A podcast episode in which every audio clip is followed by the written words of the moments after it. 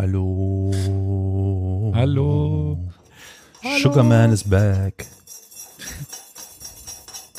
Ist jetzt süß genug, ja? Na, wir werden sehen, warte. Naja. Könnte noch ein bisschen mehr, aber. Ach so, ja, jetzt weiß ich, warum das so wenig. Jetzt, Mann, na klar, weil ich ja schon ein Kilo Schokobons gegessen habe, da ist natürlich nicht süß genug. Ach, ich bin, ach, ich bin doof. Schade, ich hätte es jetzt lustiger gefunden, wenn du sagst, irgendwie, du hättest aus Versehen Salz reingeschmissen oder so. I, äh, Wenn dem guten Karol ein bisschen Kaffee für seinen Zucker spendieren möchte, kann das gerne bei uns auf Profi äh, slash Genau. Historia Universalis tun. stimmt. Sehr gut, Olli. Wie geht's los? Ja, Ah, cool. Kann ich das Handy weglegen? ja. Ich bleib noch ein bisschen am Handy, ich glaub noch nicht dran.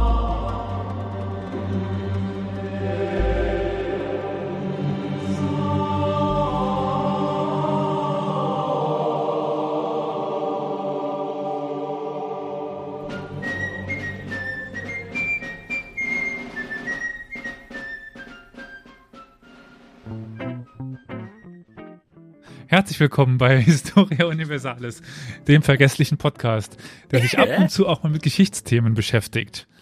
Heute zu einer Folge, in der es der Frage nachgeht, was wir glauben und was wir nicht glauben und wie sich Glauben ausprägt. Und über eine Reise. Naja, zumindest ist das der Plan. Ähm, mal schauen, wo es uns dann hin verschlägt. Wir werden auf jeden Fall am Ende in Indien ankommen oder nicht. Nee, eigentlich wieder nicht, am Ende nicht. Aber egal. Ähm, jetzt an die Leute die Frage, die bei der Aufnahme dabei sind und auch im Twitch-Chat, auf Twitch dabei sind. Ihr seht ja was hier. Nach was seht denn dieses Bild aus, das ihr hoffentlich auch als Episodenbild, wenn ich mich daran erinnere, äh, seht? Also was, nach was sieht das da aus? Ostblock. Ich sehe jetzt schon die äh, sich verdrehenden Köpfe von Flo und Olli. Äh, ich muss mein nicht Mikro dabei. drum gucken. Es ist mir schon ein kleiner Fauxpas passiert. Ich möchte euch nämlich noch eigentlich noch willkommen heißen, bevor ich euch diese Frage stelle. ja, dann machen Ihr wir dürftet schon hören. Vorne. Nee. Nee. Es wird nichts geschnitten. Ja, Genau. genau, genau. Äh, ihr hörtet sie schon alle. Wo fange ich an? Ähm, schneiden wollte der liebe Carol. Hi Carol. Ich wollte schneiden. Echt? Äh, guten Tag. Den Ostblock hat der liebe Flo gesehen. Nabend. Uns vor der eigentlichen Beginn der Aufnahme zum Thema holen wollte uns der liebe Olli. Hi Olli. Äh, moin, ich bin total abgelenkt von einem großen Glas Nutella. Was? Ein Kilo Nutella.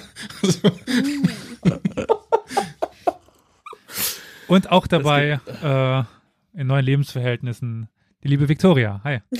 Hi. Willkommen zurück. Willkommen zurück, ja. Eigentlich sogar in, in Doppelmontur da, quasi. Ja. Ja.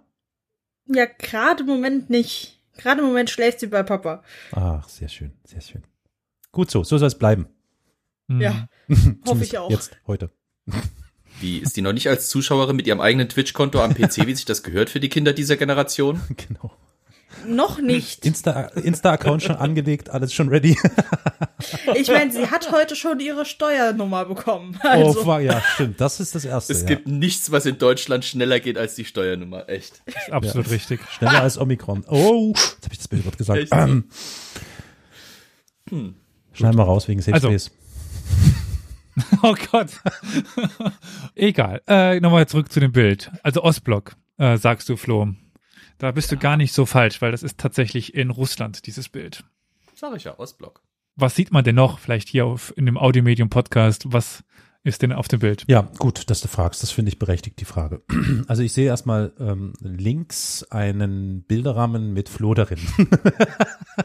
Rechts Hättest du jetzt davon- wenigstens gesagt, ich sehe links eine Tanne. Hätte ich als nächstes gesagt, und daneben steht eine Birke. genau. Dann rechts davon den Olli in einem Bilderrahmen. Und unter Ollis Bilderrahmen befindet sich eine wunderschöne, tatsächlich Ostblock Straßenlaterne. Dann noch irgendwie ein komisches, rundes, äh, keine Ahnung, ist ja, glaube ich, nicht das Wichtigste. Das Wichtigste ist natürlich in der Mitte Elias in einem Bilderrahmen und hinter Elias, erstaunlicherweise hinter Elias, steht eine Statue mit einem Mann, der, so scheint's, vollbärtig ist, eine ein kronenähnliches Objekt auf dem Haupt trägt und er hat, glaube ich, noch irgendeine Haare. Schriftrolle. Was sind das Haare? Okay, Ja, gut, dann ja, kennst du mal zum mehr. Friseur. ähm, Ey, keine Frechheit gegen Glatzköpfe hier. und dann hat er, er hat in der linken Hand hält er noch irgendwas. Bin mir nicht genau sicher, was könnte äh, eine Schriftrolle sein oder aber so ein, so ein, so ein, wie heißt das, so ein. Gefäß, wo man, wo man so Tiere reintut. Was? Äh, wisst ihr, was ich meine? Fleischwolf? Ja, ein Gefäß, wo man Tiere reintut, ein Fleischwolf. Nein, nein. Ich meine, äh, na hier, äh, die Typen, die immer Insekten einfangen, diese Geräte, wisst ihr was? Glas? Spinnen? Äh, Also ich glaube, Wissenschaftler und ForscherInnen laufen nicht mit dem Glas durch die Gegend, um Insekten einzufangen, sondern so ein, so ein Gefäß, wo die dann die Insekten reinstopfen. Also ich weiß nicht, wie das ein Köcher, ja, na Köcher ist, der Chat sagt was, Köcher, ja, so ähnlich. Ich meine kein Köcher, sondern ich meine nur das Behältnis. Naja, egal. Flammenwerfer könnte auch sein, vielleicht ist es ein Molotow-Cocktail, ein Vorgänger davon. Äh, ja. Wenn es ein Flammenwerfer wäre, hieße der Typ Hans. Nee, Hans heißt er nicht ganz. Das reimt sich. Wenn, weißt du, was jetzt das Witzige ist? In Hä? Russland haben sie ja nicht den, Buch, den Buchstaben H. Er Also- ist Ans. Nee, ganz. Ja, stimmt. Also nein. Ja, Nein, nein, nein, nein. Also er heißt nicht ganz, aber es wäre ganz. Also ja. alles, ja, was okay. bei uns H hat, Okay. haben die G. Also es ist Gamburg, Gamburger Ja. und ganz Genscher. Finde ich besonders witzig. Also er heißt nicht ganz ganz, sondern Also Nee, folglich heißt es dann auch Geil Gittler? Entschuldigung, was was jetzt? Ja, Okay. Geidi Klum, ja auch gut. Danke, History Johnny. Geidi. Okay, jetzt ist, wir werden zu, wir werden zu flapsig. es ist uns doch egal. Was? Wir? Nein. Nein. na aber Gallo. Oh Mann. Elias, bitte red weiter. Ja, den äh, Menschen, den ihr dort seht, der heißt Afanasi Nikitin. Mhm. Das ist der Erfinder des Pflasters. Ah, nee, das Wegen dem Nikotinpflaster. Nikotinpflaster. Aber wissen was? Also das mit dem Olli macht mich echt alle. Was ist denn mit dem Bild von Olli? Was soll denn das? Der Olli ist, er hat der kein ist weg. Ach ist weg. so. Und was sehe ich da? Ist das, ist das ein? Bett oder sowas? Mit einer nackten Frau drin? Das ist oder? mein Bett. Okay, gut. Ja, ja. Sorry. Deutschland, die super Internetverbindung. Wir merken es mal wieder. Ja. Ja. Äh, Gut. Äh, bevor wir jetzt weiterreden, ist es nochmal äh, Zeit, uns zu bedanken bei Tea Time T-Rex, der uns auch abonniert hat. Great. Thank you, Tea Time T-Rex. So. Jedenfalls möchte ich ein Zitat vorlesen von Ja. Afanasi. Und so, meine christlichen Brüder aus der Rus, müssen diejenigen von euch, die in das Land Indien gehen wollen, ihren Glauben in der Rus lassen und Mohammed anrufen, bevor sie das Land, in das Land Hindustan aufbrechen. Also hat er während der Mogulzeit gelebt, Nein. oder? Nicht? Nein. Ja, aber das ist eine gute Frage. Das ist nämlich die Frage, wer ist überhaupt Afanasi Nikitin? Und wann lebte er? Warum ging er überhaupt nach Indien? Äh, ich gehe aber erstmal er davon geht aus, nicht dass nach Indien, hast du gesagt. er geht nach Indien. Aber wir werden nicht in Indien landen, hast du gesagt. Nee, wir werden in Indien nicht enden. Nicht enden. Gut, okay. Ähm, ihr habt den Namen noch nie gehört, oder? Nee. Irgendwas sagte mir, aber ich weiß nicht mehr was. Ja, ja, nee, klar. Irgendwas sagte mir auch, aber ich weiß auch nicht mehr was. Ja, vielleicht habt ihr, äh, als ihr mal in Russland wart, äh, oder in Tver, das ist nämlich seine Heimatstadt, das Bier getrunken, dessen Marke ich euch heute als Bild ge geschickt habe. Es gibt nämlich Afanasi-Bier. Pivot. Ach, das hieß Afanasi-. Ich dachte, das hieß Apahachi. Nee, na, hä? Ach so, ich es dachte, tut mir leid, Witz. lieber Flo. äh, aber ein, was bei uns H aussieht, ist dort ein N im Kyrillischen zum Beispiel. Ja, dort wurde nämlich, also in Tver wurde Nikitin äh, 1468 geboren. Wir befinden uns also am Ende des Mittelalters. Äh, Er wurde nicht 1468 dort ge geboren, er, er verließ äh, Tver 1468. Wir wissen nämlich nicht, wann er ge geboren ist. Er verließ äh, die Stadt in diesem Jahr in die Richtung ähm, der nordkaspischen Region, also am Kaspischen Meer, Astrachan, um dort mit Pelzen zu handeln. Aber siehst du, Carol, es ist Mittelalter. Es ist also sehr viel wahrscheinlicher, dass mir der Name schon mal was gesagt hat, als wenn er jetzt irgendwie aus dem 19. Jahrhundert wäre. Ja, das stimmt. Jetzt, ähm, lieber Chat auch, weil ihr gerade euch schon über Steppenreiter unterhalten habt. Hier sind sie. Er wurde nämlich in der Nähe von Astrachan von einer Tatarengruppe überfallen und ihn ausraubten. So, aber das war's jetzt mit Steppenreiter. Äh, aber Sie waren da. Steppenreiter Flo- links ab. Okay, ja, oder rechts, je, je nachdem. Nee, Ähm, Steppenreiter eher links. okay, gut. Also er war jetzt in der Nähe von Astrachan, ohne Waren, arm, Äh, als Händler ziemlich kacke, würde ich so behaupten. Er ging dann zurück, oder? Was Cool. denkt ihr? Ach so, ich dachte du. Nö, Also der, geht weiter. der, der war jetzt in Astrachan. Ja gut, wenn er ja über Indien redet, wird er wohl weitergezogen sein, als nur bis nach Astrachan, ne? Ja, genau. Äh, er, er ging zurück und starb und damit ist die Folge heute zu Ende. Jo, Nein. cool. Äh, er entschied sich, die Verluste durch diesen Überfall wettzumachen, indem er nach Persien ging und dann weiter nach Indien zu reisen, um dort eben Handel zu treiben. Hm. Das tat er auch und kehrte dann erst 1475 zurück. Aber er erreichte Schwer niemals, sondern er starb in der Nähe von Smolensk, kurz bevor er zurückkam. Also nach sieben Jahren habe ich jetzt richtig gerechnet? Äh, 68 bis 75, ja. Womit handelt denn der, wenn er nichts mehr hat? Ja, darauf kommen wir noch ein bisschen zu sprechen. Okay. Also er hatte noch ein bisschen Geld, je nachdem auf, irgendwo aufgetrieben und über Kontakte auch. Ja, Astrachan war damals übrigens noch nicht russisch. na, wenn der Typ, wenn, wenn nach dem Typen Bier benannt ist in Twer, ähm, hm, dann wird er schon irgendwas geleistet haben, was ihn dazu befähigt und berechtigt, äh, nach äh, wie eine Biermarke zu. Also wisst ihr, was ich meine? Ja, also Er hat ein Buch hinterlassen. ah, Reise über die drei Meere hinaus heißt das. Das ist eines der ersten von, in Anführungszeichen, Laien, von Nicht-Adligen oder Klerikalen geschriebenes Buch über die Erfahrungen dieses Mannes auf einer Reise. Und sowieso einer der ersten auch äh, Reisebeschreibungen nach Indien überhaupt, die ich wir haben. wollte gerade sagen, das weckt an Erinnerungen an etwas. Marco. Äh, Holo. was? Äh, nee, ich meinte vorher. eigentlich den Kronprinzen äh, Ja, von ja. Bayern. Ne? Ja, Da war Flo noch nicht da, da dabei. stimmt. Also uns ist quasi über Nikitins äh, Leben nur das bekannt, was er in seinem eigenen Buch dann über seine Reise uns aufgeschrieben hat. Es ist eine unschätzbar wertvolle Quelle, dieser Text, weil sie uns Einblicke in das Leben eines ja, einfachen Händlers gibt, was für die Zeit schon besonders war. Nicht nur im ja, russischen Sinne, dort sowieso, aber auch noch im westeuropäischen Sinn. Auch dort waren solche Texte damals noch sehr, sehr, sehr selten. Das sollte dann erst später kommen. Er hat auch persönliche Gedanken aufgeschrieben, Gefühle und lässt uns dadurch fast in sein Herz blicken, was ihn so tagtäglich beschäftigt. Und Flo wird, denke ich, das bestätigen können und Victoria, dass solche Texte für das Mittelalter extrem, extrem selten ist. Unter anderem, wie dann auch History Johnny im Chat sagt, äh, Mann mit Ge- Gefühlen, ja. Und ich erweitere das von History Journal dann auch noch ein russischer Mann mit, mit oder, naja, nach moderner Einschätzung russischer Mann mit Gefühlen. Das ist ja nochmal ungewöhnlich. Begonnen hat Nikitin äh, diesen Text wahrscheinlich dann in Persien schon, als er dann ja nach zwei Jahren dort, nach zweijährigem Aufenthalt dort begonnen hat, äh, ja, Aufzeichnungen zu machen. Weshalb wir auch die Entwicklung von ihm einfach nachvollziehen können. Es ist also so eine Art Tagebuch. Also es ist nicht so, dass er das am Schluss einfach aufschreibt mit den Mhm. Erfahrungen, die er hat, sondern wir erleben mit, wie er sich entwickelt, was er denkt. Und beendet hat er die Aufzeichnung dann in Kaffee am Schwarzen Meer, kurz bevor er dann in Smolensk eben starb. Und seine Handelskollegen brachten dann die Originalaufzeichnung nach Moskau und übergaben sie dort 1475 mit dem Sekretär von Zar Ivan III. Wir finden die dann noch in ein paar russischen Quellen, dann im späten 15., 16. und 17. Jahrhundert, wurden dann aber eigentlich erst wieder entdeckt 1817 durch den russischen Historiker Karamzin der sie in den Archiven des Dreifaltigkeitsklosters St. Äh, Sergius außerhalb von Moskau dann entdeckte. Aber wir sehen anhand dessen, dass diese Quelle in weiteren Chroniken einfach zitiert wird, dass sie sehr verbreitet war.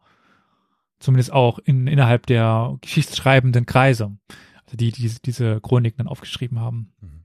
Das prägt auch extrem das Indienbild in Russland das ist eigentlich mit die einzige Quelle, die es überhaupt gibt für die Leute. Wenn sie über Indien irgendwas schreiben wollen, dann lesen sie sein Buch. Krass. Äh, aber das ist jetzt gar nicht so das Interessante, was uns beschäftigt, welche Rolle sein Buch für die russische Ge Geschichtsschreibung einnimmt. Unsere Frage heute ist, ob Nikitin vielleicht zum Islam konvertiert ist oder eben nicht. Aha, diese Frage scheint offensichtlich noch nicht geklärt zu sein. Nee, ist sie nicht, weil mh, es gibt da gewisse Schwierigkeiten, die wir heute besprechen werden.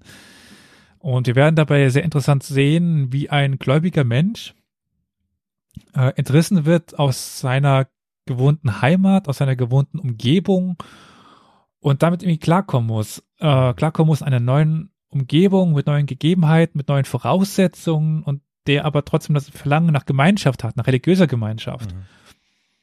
Aber ich denke, ich erzähle mal, was äh, so passiert und äh, dann werden wir darüber ein bisschen klarer dann reden können auch.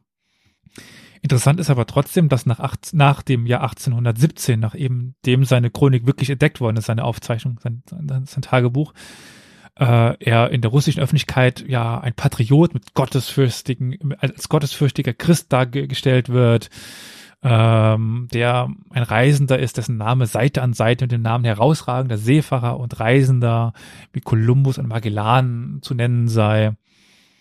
Und eben heute finden wir noch am Ufer der, der Wolga in Tver eine imposante Statue, die eben ihn darstellt. Und wir finden ihn eben noch auf diesem Bier.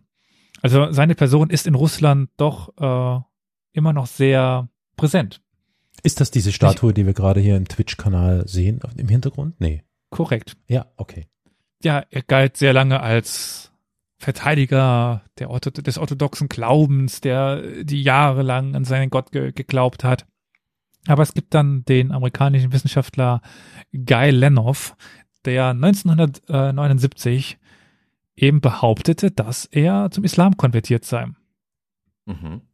Worauf fußt er das, der amerikanische Forscher? Anhand der Aussagen, die wir auch noch be besprechen werden. Mhm. Also, ich kann jetzt nicht alle direkt vor, vorwegnehmen, Ja. sondern ähm, ja, wir Mhm. werden dann einfach sehen, welche er heranzieht. Äh, ein russischer äh, Historiker hat das als unbegründet zurückgewiesen. Das ist äh, Lur, Lure. Ich weiß nicht genau, wie man ausspricht. L-U-R-E. Lure. Klingt für mich nicht so besonders russisch, aber gut. Ähm, es ist aber interessant, diese Frage ein bisschen näher nachzugehen. Wir haben ja in dieser Zeit auch zum Beispiel einen Niccolo de Conti oder einen Ludovico de Barthema, die vielleicht auch konvertiert sein könnten, weil sie einfach extrem lang in anderen Ländern blieben, in einer Zeit, in der Glauben für viele Menschen, nicht für, für alle, aber für viele Menschen noch eine ganz andere Rolle einnahm, als es heute tut. Ähm, darf Ja. ich hier mal kurz eingrätschen und fragen, wie das, wie sozusagen die Glaubenskarte aussah? Weil Indien verbinde ich nicht mit dem ach, Islam? Islam. Islam, danke, sondern eher mit Hinduismus oder Buddhismus. Das Ja, ist heute. heute erst. Also lange Zeit war Indien in der Oberschicht islamisch Mhm. und in der einfachen Schicht hinduistisch. Bu buddhistisch gar nicht mehr. Ähm, zu, zu dem Zeitpunkt früher ja, es ist irgendwie schon bezeichnend, dass der Buddhismus, der aus Indien kommt, irgendwann aus Indien komplett vertrieben worden ist. Hm, okay. äh, nur auf Sri Lanka sich eben noch hält. Es war so, dass nach der islamischen Invasion das Sultanat Delhi ja fast bis in den Süden ausgreift. Dort gibt es noch eine äh, hinduistische Hochburg, die zu der Zeit, über die wir reden, auch im Königreich Vijayanagara noch weiter existiert, das sehr mächtig war. Aber ja, der Norden war mit zwei großen islamischen Königreichen bedeckt. Das ist einerseits das Sultanat Delhi und das Sultanat von Bengalen, ähm, die beide äh, in der Oberschicht muslimisch waren, aber die einfachen Bauern waren weiter hinduistisch. Mhm. Und weiter im Süden zwischen Delhi und ähm, ja, Vijayanagara gibt es zum Beispiel noch das Barmanen-Sultanat. Wir haben noch äh, die, die Gujaraten und weitere kleine Königreiche, die islamisch teils waren, aber also außerhalb des Südens und teilweise noch des Ostens ähm, war eigentlich die Königreiche an sich muslimisch, Hm. wobei wir eben nicht davon ausgehen können, dass darauf kommen wir auch noch zu sprechen, dass die breite, dass es eine breite Konversion de, der Bevölkerung gab. Das ist nur im, im Norden teilweise passiert und dass wir heute eben von einem äh, hinduistischen Land sprechen, ist dann erst nach dem Zweiten Weltkrieg passiert, Ja. als Indien äh, dann in die Unabhängigkeit entlassen worden ist als zwei Länder. Es ist Pakistan, ähm, das äh, die Heimat für die Muslime Indiens ge- geworden ist. Pakistan war damals äh, noch mit Bangladesch zusammen. Also in Bangladesch, das Bengalen im Grunde genommen ist das alte Königreich. Und Pakistan, genau, und da mussten die ganzen, also gab es in Indien eine riesige Völkerwanderung, könnte man fast sagen, eine riesige Massenmigration, weil die ganzen Muslime das Land verlassen mussten. Teils, ah, okay. teils auf äh, sehr starkem ge- gesellschaftlichen Druck durch die Hindis. Die äh, ja, Spaltung der, der Gesellschaft gibt es immer noch. Also äh, Ja. die konfessionelle Situation in Indien ist keine einfache. Das ist auch die Regierung Modi hat da viel bei dazu beigetragen. Ja. Jetzt. Also dieser Modi hat äh, gehört ja oder steht radikal hinduistischen Ja.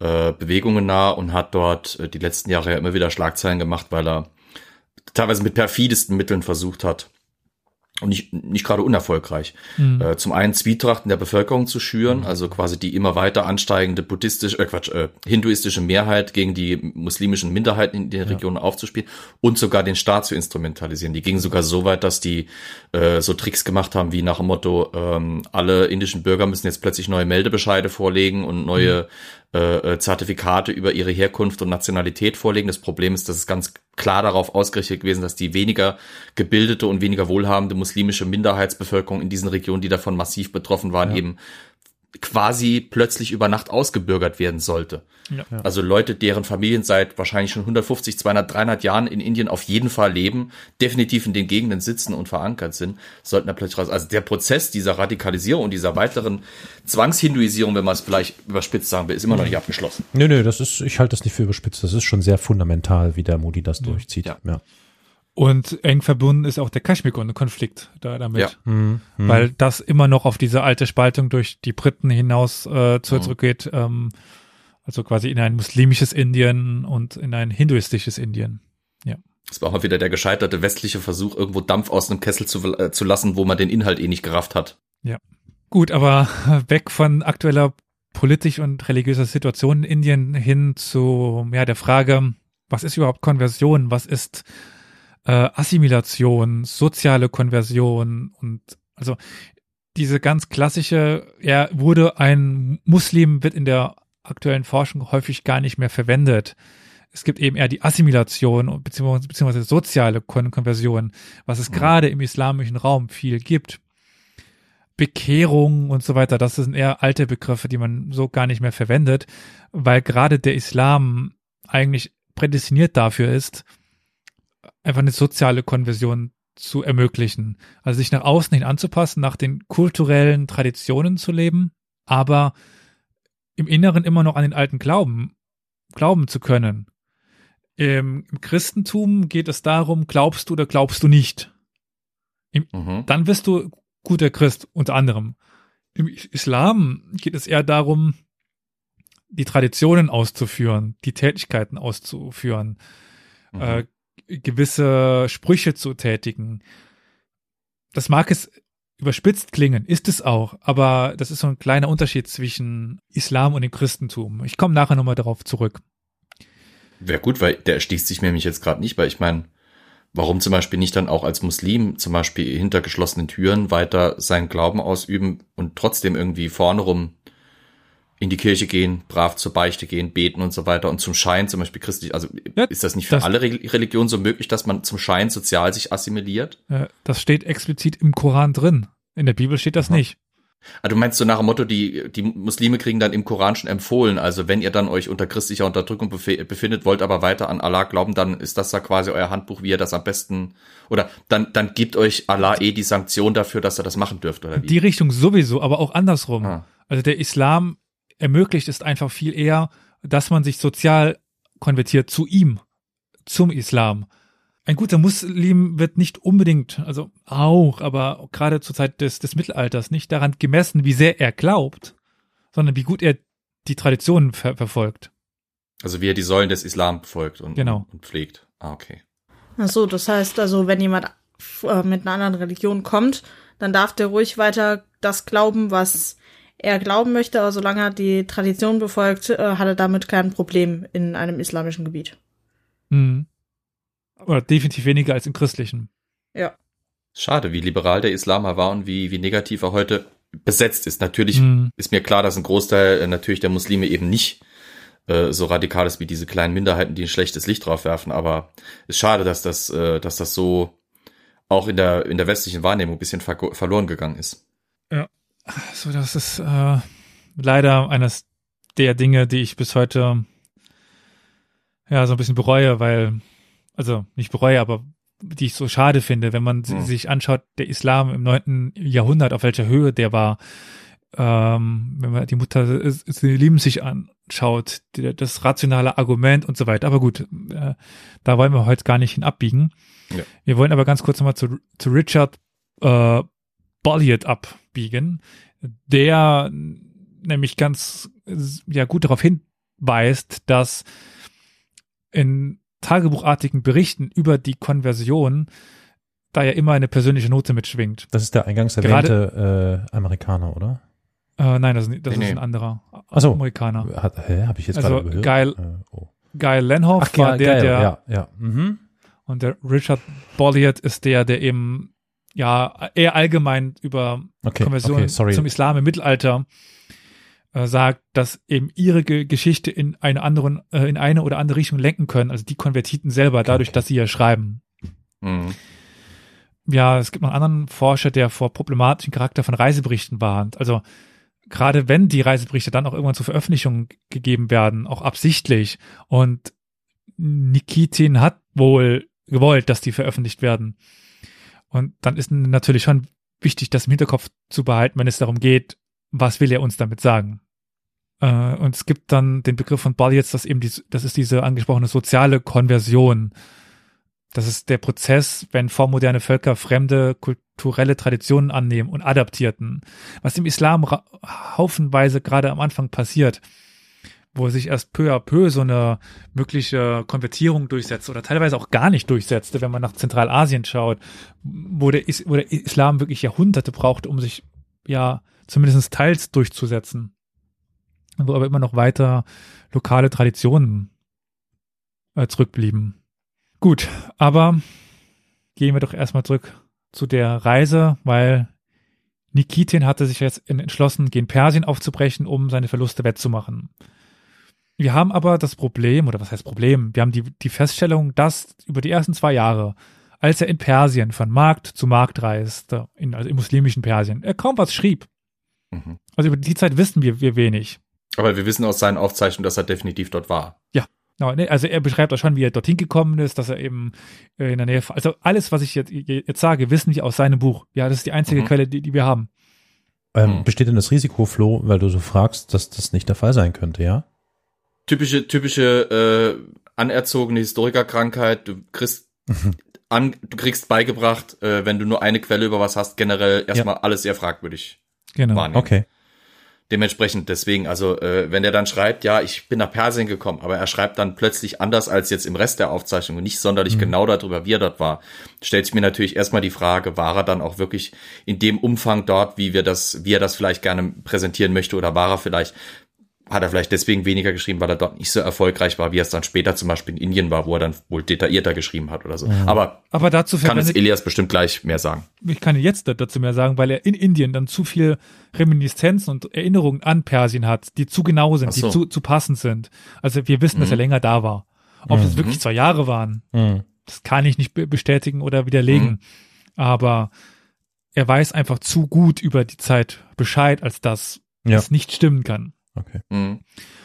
Und er nimmt auch zu der Zeit schon Freundes- oder Freundschaftsbeziehungen zu Persern auf, zu muslimischen Ge Gesprächspartnern, um dann auch wichtige Beziehungen aufzubauen. Ein Händler lebt gerade in der Zeit davon, dass er A, die, die Landessprache irgendwann beherrscht und auch Kontakte hat. Liebe ZuhörerInnen, vielen Dank, dass ihr eingeschaltet habt. Wenn ihr nach einer Möglichkeit sucht, diesen Podcast zu unterstützen, uns zu unterstützen, dann findet ihr in den Show Notes eine IBAN, auf die ihr uns einmal im Jahr, monatlich, einmal überhaupt eine kleine Summe Geld überweisen könnt, damit wir das machen, was wir momentan machen, diesen Podcast nämlich. Das ermöglicht uns, die Qualität aufrechtzuerhalten und sogar besser zu werden. Und so, dass ihr in Zukunft weitere, hoffentlich, tolle Folgen dieses Podcasts hören könnt. Vielen Dank an alle, die es schon tun und alle, die es tun werden.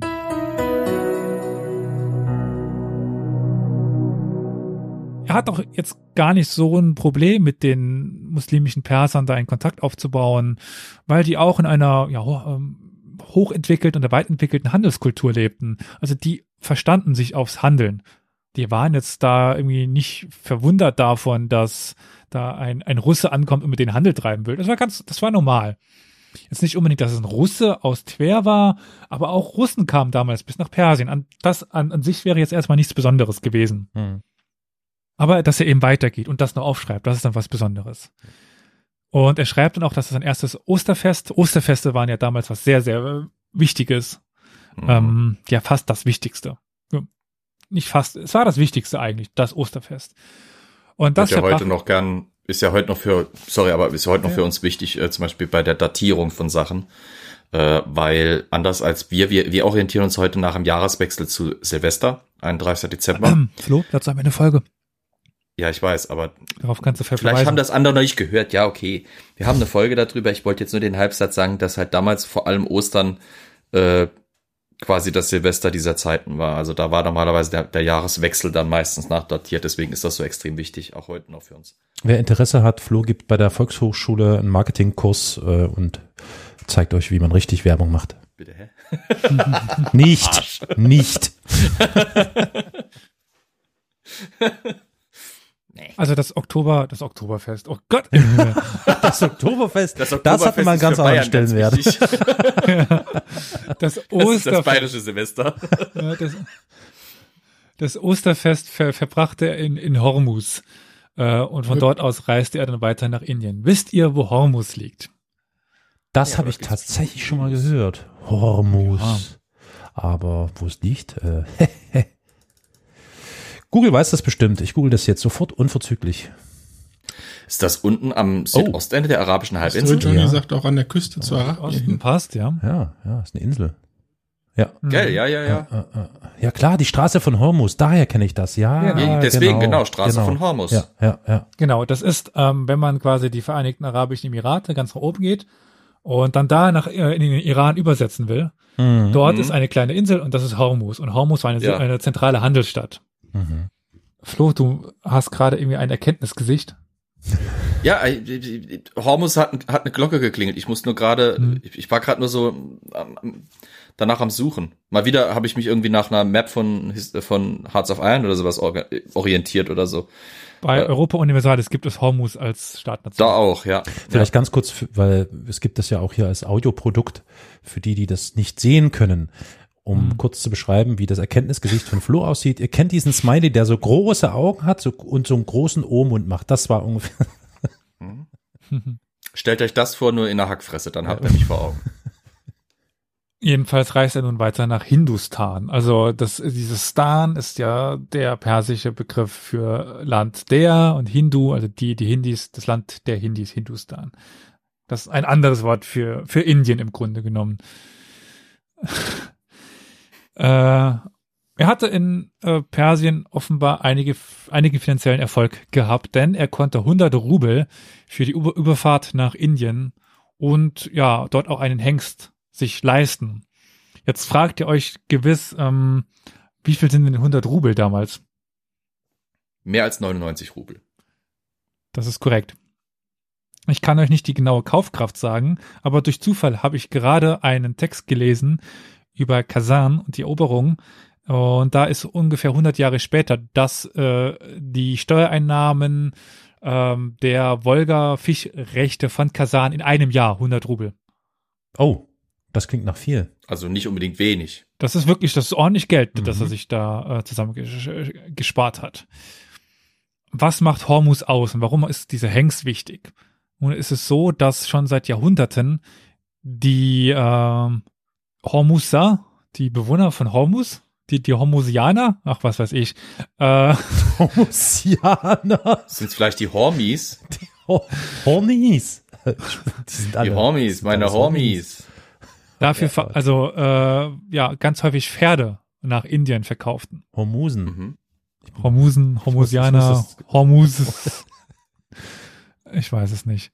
Jedenfalls kaufte er eines dieser Pferde und landete dann in Shaul, das ist an der Malabar-Küste östlich von Bombay. Mhm. Und jetzt gibt es auch den ersten Kommentar, den ich vorlesen will, von ihm. Zitat. Alle gehen nackt. Die Frauen gehen mit nacktem Kopf und unbedeckten Brüsten.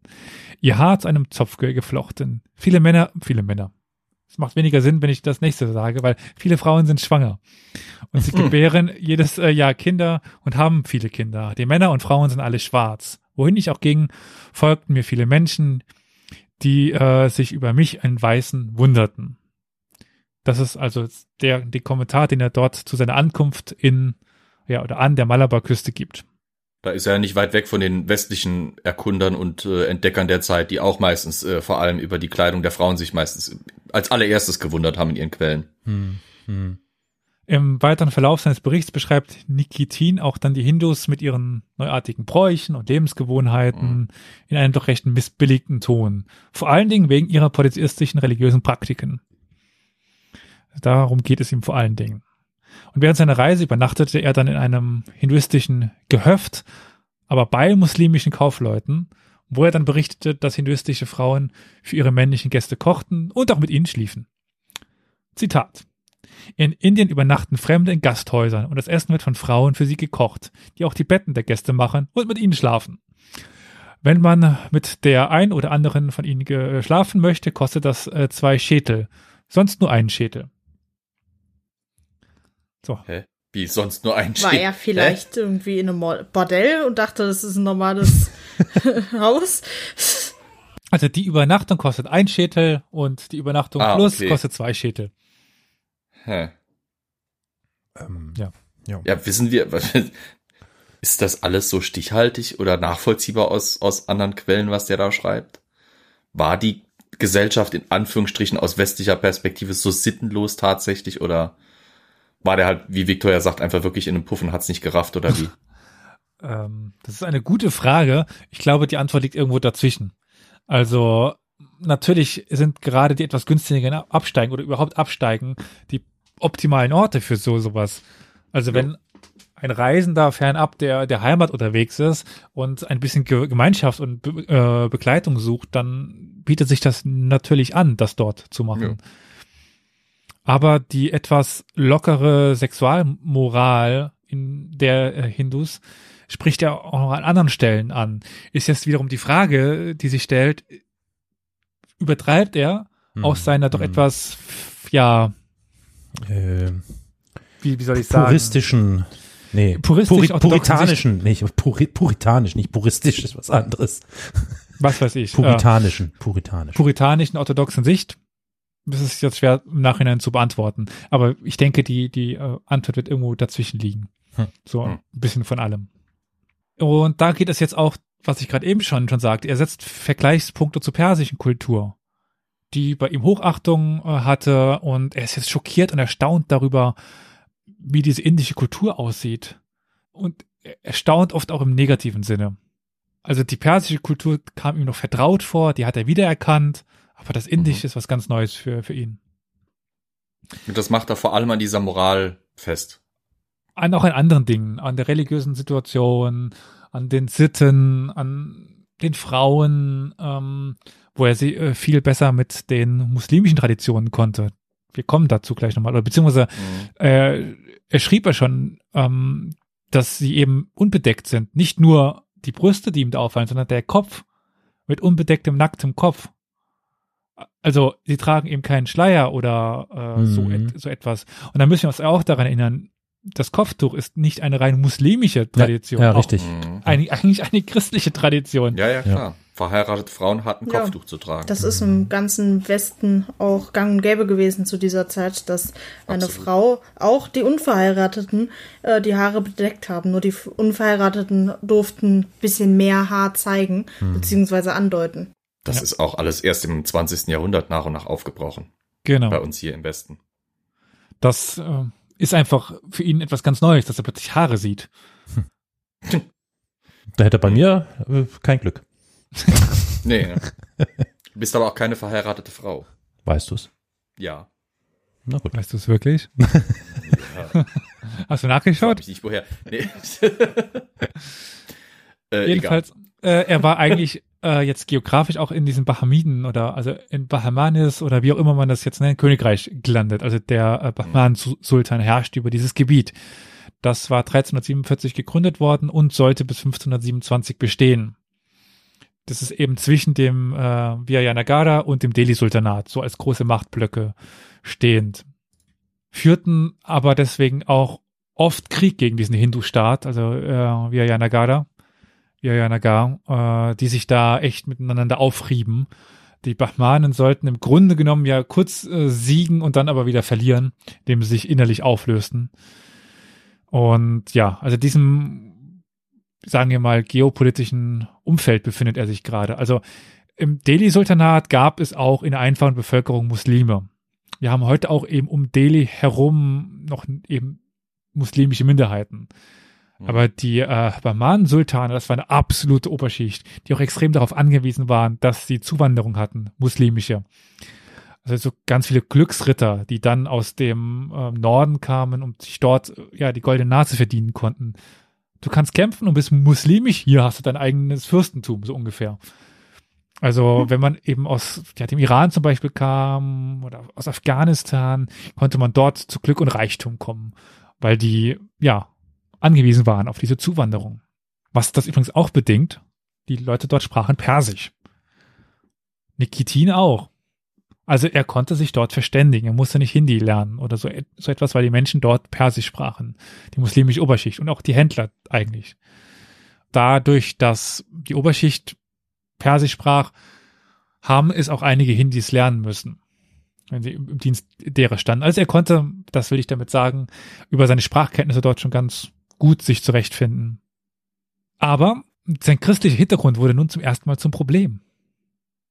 Mhm in der brahmanischen Stadt Juna gab es nämlich ein Dilemma. Als Christ hatte er dort nur das Recht, ein Jahr Handel zu treiben.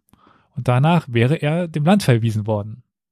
Und als der Gouverneur der Region, das ist Khan Assad, erfuhr, dass Nikitin ein Christ ist, nahm er ihm auch, ja, den Hengst weg, das Pferd weg, weil er eben kein Muslim war. Und nicht Muslim war es nicht erlaubt, auf Pferden zu reiten. Also die einzigen, die in äh, der im, ja fast ganz Indien Pferde reiten durften, waren Muslime. Ach. Ein Statussymbol. Aha. Worauf ritten dann die Nicht-Muslime? Esel. Aha. Oder Aha. gingen oh. zu Fuß. Hm. Jetzt wurde Nikitin an den Hof gerufen und dort bot ihm dann dieser Assad Khan für den Übertritt zum, äh, zum Islam tausend Goldstücke an. Warum ausgerechnet ihm? Wie meinst du? Der hat eine Bevölkerung, die nicht unbedingt muslimisch ist. Dann könnte er ja quasi seiner ganzen Bevölkerung das anbieten. Hey, die, die will ihr ja, wohnt hier.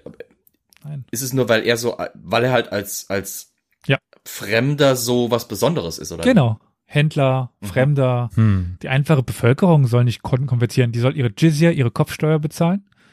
Mhm. Äh, das ist eine extreme Einnahmequelle, eine, eine extrem wichtige. Ja. Aber der Händler, der soll zum Islam konvertieren.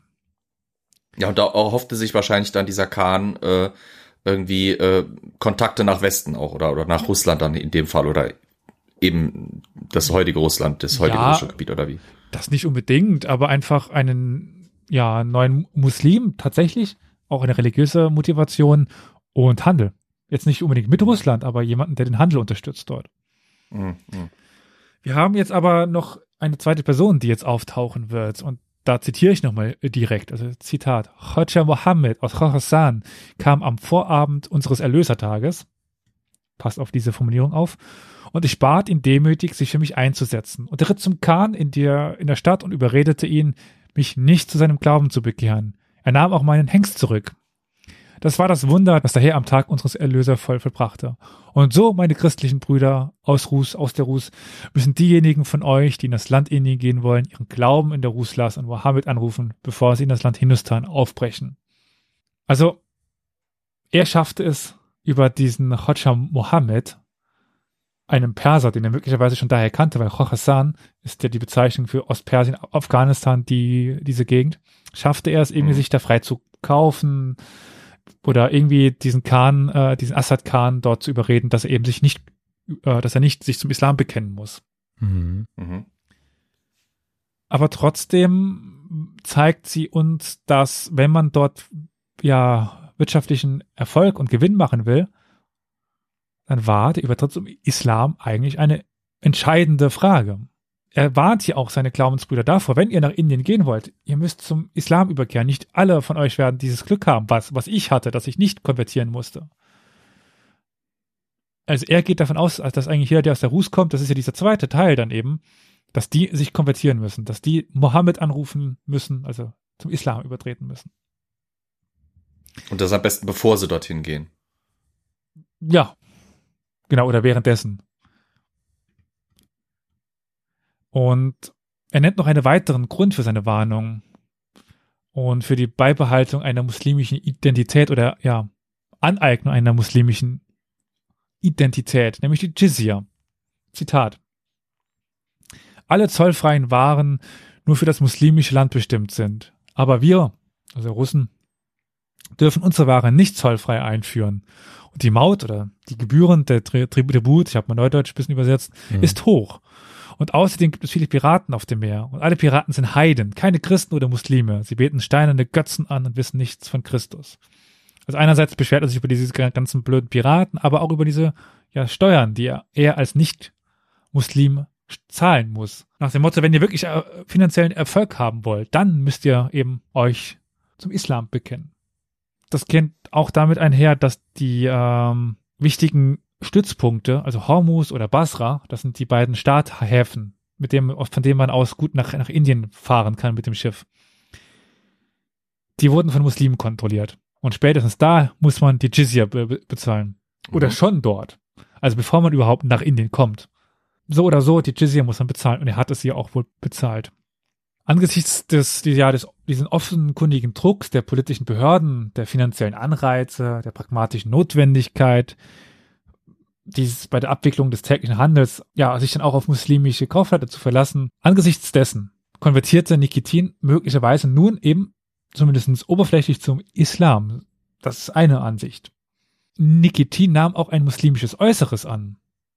Denn mhm. im mittelalterlichen Indien gerade oder überhaupt im Mittelalter hat Kleidung auch sehr symbolische Bedeutung. Eigentlich auch noch heute. Wenn er seine Kleidung wechselt, wechselt er auch automatisch seine soziale Identität. Kleidung bedeutete eben auch Zugehörigkeit. Zugehörigkeit nun mhm. zu der muslimischen Oberschicht. Kleider machten Leute, ne? Ja. Und ohne die Sicherheit einer christlichen Gemeinde hatte Nikitin eigentlich gar keine andere Wahl, als die lokale Kleidung sowie lokale Lebensmittel und Unterkünfte anzunehmen, die eben auf die Religion und seinen sozialen Status hinwiesen.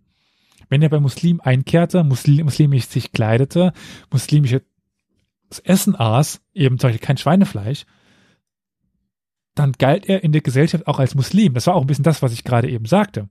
Also was heißt gerade eben, so einführend. Das reichte in einer muslimischen Gesellschaft teilweise, um als Muslim zu gelten.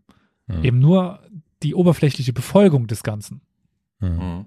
Das ist eben das, was Bentley, den ich am Anfang auch, äh, auch äh, angeführt habe, als soziale Konversion, als soziale Bekehrung im Massenmaßstab äh, beschrieb. Also Zitat, Bekehrung durch Assimilation diejenigen, die sich anpassten, das sind Christen, die zum Beispiel nach dem ersten Kreuzzug im Jahr 1099 im Heiligen Land lebten, taten dies, indem sie die lokale Sprache lernten, lokale Ehepartner nahmen, die lokalen Ernährungsgewohnheiten befolgten, den lokalen Glauben zumindest tolerierten, wenn nicht sogar annahmen. Kurz gesagt, sie durchliefen einen Prozess der Bekehrung durch Assimilation an die Standards einer anderen kulturellen Tradition. Äh, Zitat Ende. Natürlich wurden die keine, Mus keine Muslime, aber sie näherten sich dem Ganzen langsam an. Und das sehen wir zum Beispiel auch in muslimischen Quellen, die unterschieden zwischen den Kreuzfahrern, die schon länger im Heiligen Land leben, und den Kreuzfahrern, die in das Land kommen, für die Kreuzzüge dann wieder. Weil mit den Kreuzfahrern, die im Heiligen Land leben, mit denen konnte man. Die haben, die verstanden die, die lokalen Traditionen, die verstanden die, ähm, äh, die Kultur, aber die verbohrten Kreuzfahrer, die einfach nur gekommen sind in das Heilige Land, um dort Muslime abzuschlachten, das waren dann tatsächlich die Bösen. Und so konnte man eben so eine Zwischenkultur erschaffen, die dann auch überleben konnte ohne Probleme, nachdem die muslimische Herrschaft wieder herge hergestellt worden ist. Die Kreuzfahrer leben dann einfach, also die ehemaligen Kreuzfahrer, die ähm, Nachfahren der, der Kreuzfahrer leben dann im Heiligen Land weiter unter muslimischer Herrschaft weil die quasi so eine Mischkultur, so eine levantinische Kultur angenommen haben. Gut. Jedenfalls nahm äh, Nikitin nun auch den muslimischen Namen äh, Roger Yusuf Khorasani an. War so ein bisschen. Roger. Roger, ja. Ach so. Roger? Roger, Roger. Roger Federer. Roger, Roger. Roger, Roger, Roger. Jolly Roger. ja. Roger Yusuf Khorasani. Was ihm so den Hintergrund eines wohlhabenden Persers geben sollte. Hm. Also wieder der, der Khorasani, also der aus äh, Khorasan stammende und da er auch Persisch sprach, hat sich das irgendwie angeboten. Er war also nicht der, der, der Rusi, also nicht der aus, aus Russland, sondern eben der Khorasani. Und während seines Aufenthalts in Indien hielt Nikitinis jetzt wohl für pragmatisch bis ja notwendig, sich als nicht indischer Muslim auszugeben, um Schikanen der örtlichen Behörden zu vermeiden und sich der höchsten Schicht dort ja anzupassen oder dort zu platzieren. In dem Bahman-Sultanat gab es auch eine gewisse bekehrte muslimische indische Schicht, sage ich mal.